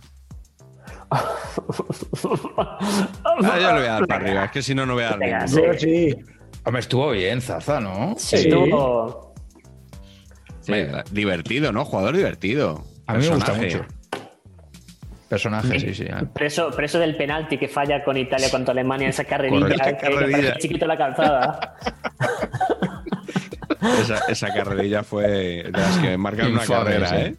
Pero sí, sí, muchos memes y. Igual por eso le he dado para arriba, ¿eh? Yo creo que solo por, solo por la. Es una carrerilla que acaba con una carrera deportiva, pero vamos, o sea. es tremendo.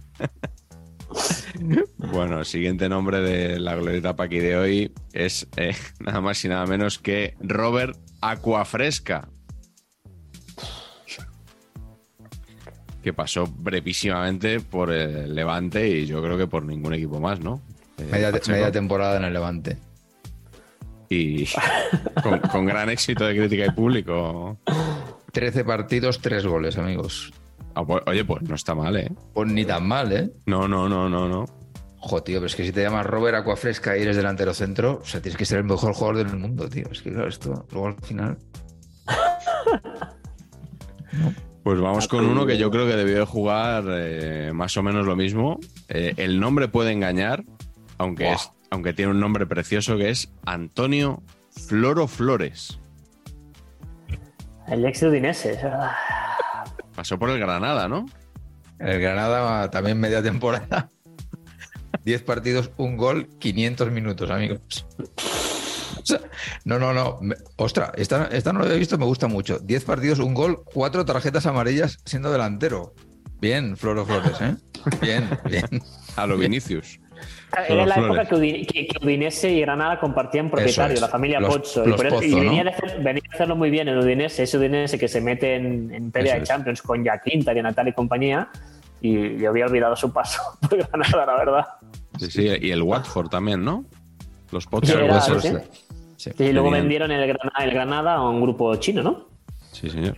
Y estaba, estuvo por ahí Pera Guardiola también, ¿no? En su, en su día. Está en todos sitios. En todos sitios. Con Paco Gémez como, como apuesta, aunque duró poco. Eh, siguiente nombre, este es muy mítico también, Marco Lana. Uf, Zaragoza. para arriba. Para arriba. Porque, sí. Por lo que os he dicho, porque lo conozco. De Salamanca. Sí, hombre. Danos un poco de, contexto. Has estado fino ahí con Paco Gémez, porque es un poquito Paco Gémez, también capilarmente. ¿No? Llegó con, un bullet frondoso, perillita, y luego se le fue abriendo el cartón consecutivamente. Y ya en la última etapa en el Zaragoza, estamos un poquito para Turquía. no, había lana, no había lana en la cabeza. Perdón. Se puede, se puede decir que, la Unión Deportiva Salamanca eh, y el Real Zaragoza eran el equipo lanero. Bueno, bueno. Sí, sí, sí. sí. Se, fue convirtiendo en realidad en Atilio Lombardo, que es otro que nos ha fallado. Efectivamente, que no ha sido nombrado. Y, y, Lana y Lombardo fueron compañeros en la Sandoria campeona. Claro, por eso. Claro. se fue convirtiendo en él. ¿Os acordáis de, de, Atilio Lombardo en la final de Wembley, cómo lloraba el pobre? que luego... Yo sí, porque yo casi lloraba también. No, tú sí, tú, tú más que él probablemente. Pero sí, sí, yo recuerdo al día siguiente todo el mundo en el, colegio comentando el partido. ¡Joder, el calvo ese de la Sandoria, cómo corría, eh! con, lo viejo que tiene que ser y cómo corría.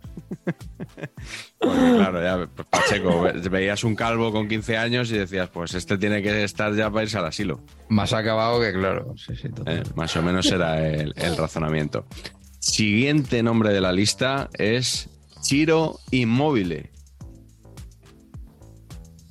Rotundamente no, porque este chico ha triunfado de verdad en otros equipos, pero en el Sevilla, desde luego. Sevilla no, hizo nada, tío. Nada. Es un jugador absoluta, ¿eh? inmóvil.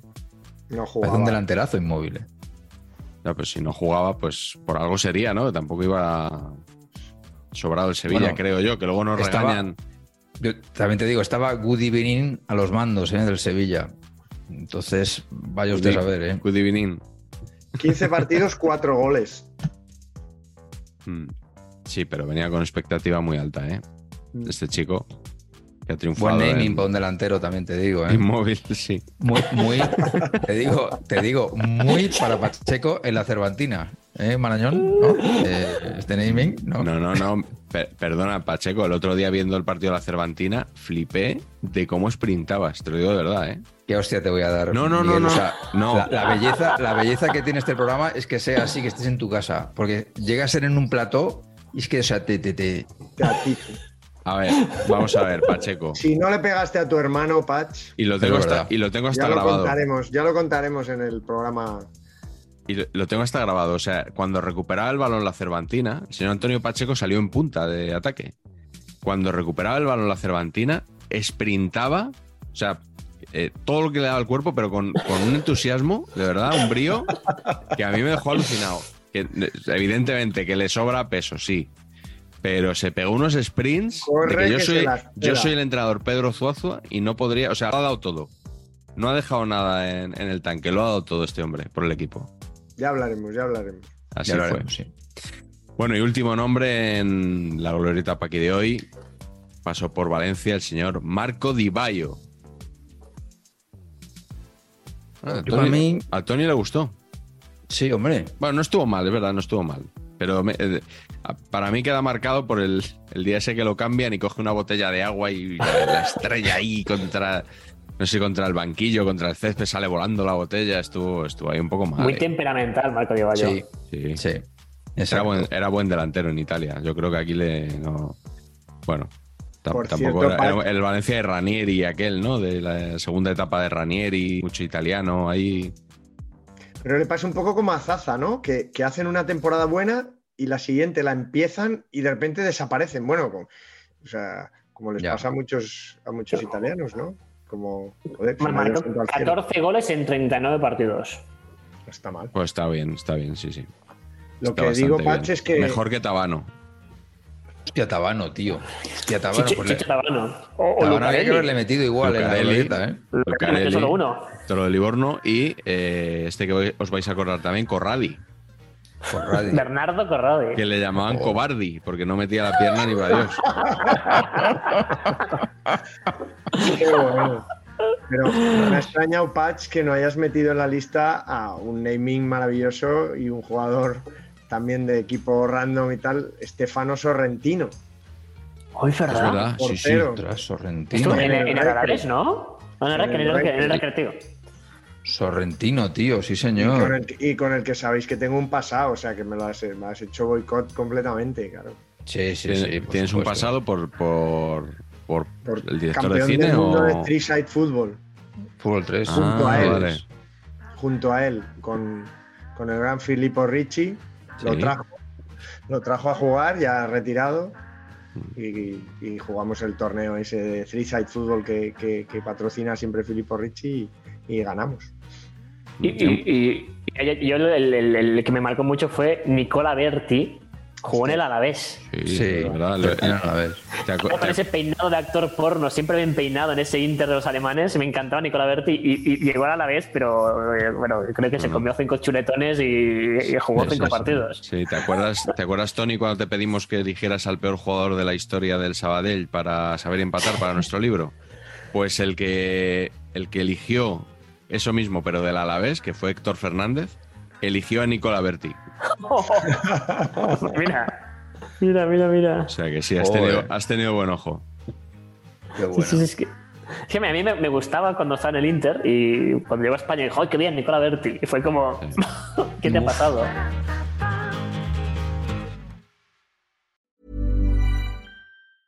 Mom deserves the best, and there's no better place to shop for Mother's Day than Whole Foods Market. They're your destination for unbeatable savings, from premium gifts to show-stopping flowers and irresistible desserts. Start by saving 33% with Prime on all body care and candles. Then get a 15-stem bunch of tulips for just $9.99 each with Prime. Round out Mom's menu with festive rosé, irresistible berry chantilly cake, and more special treats. Come celebrate Mother's Day at Whole Foods Market.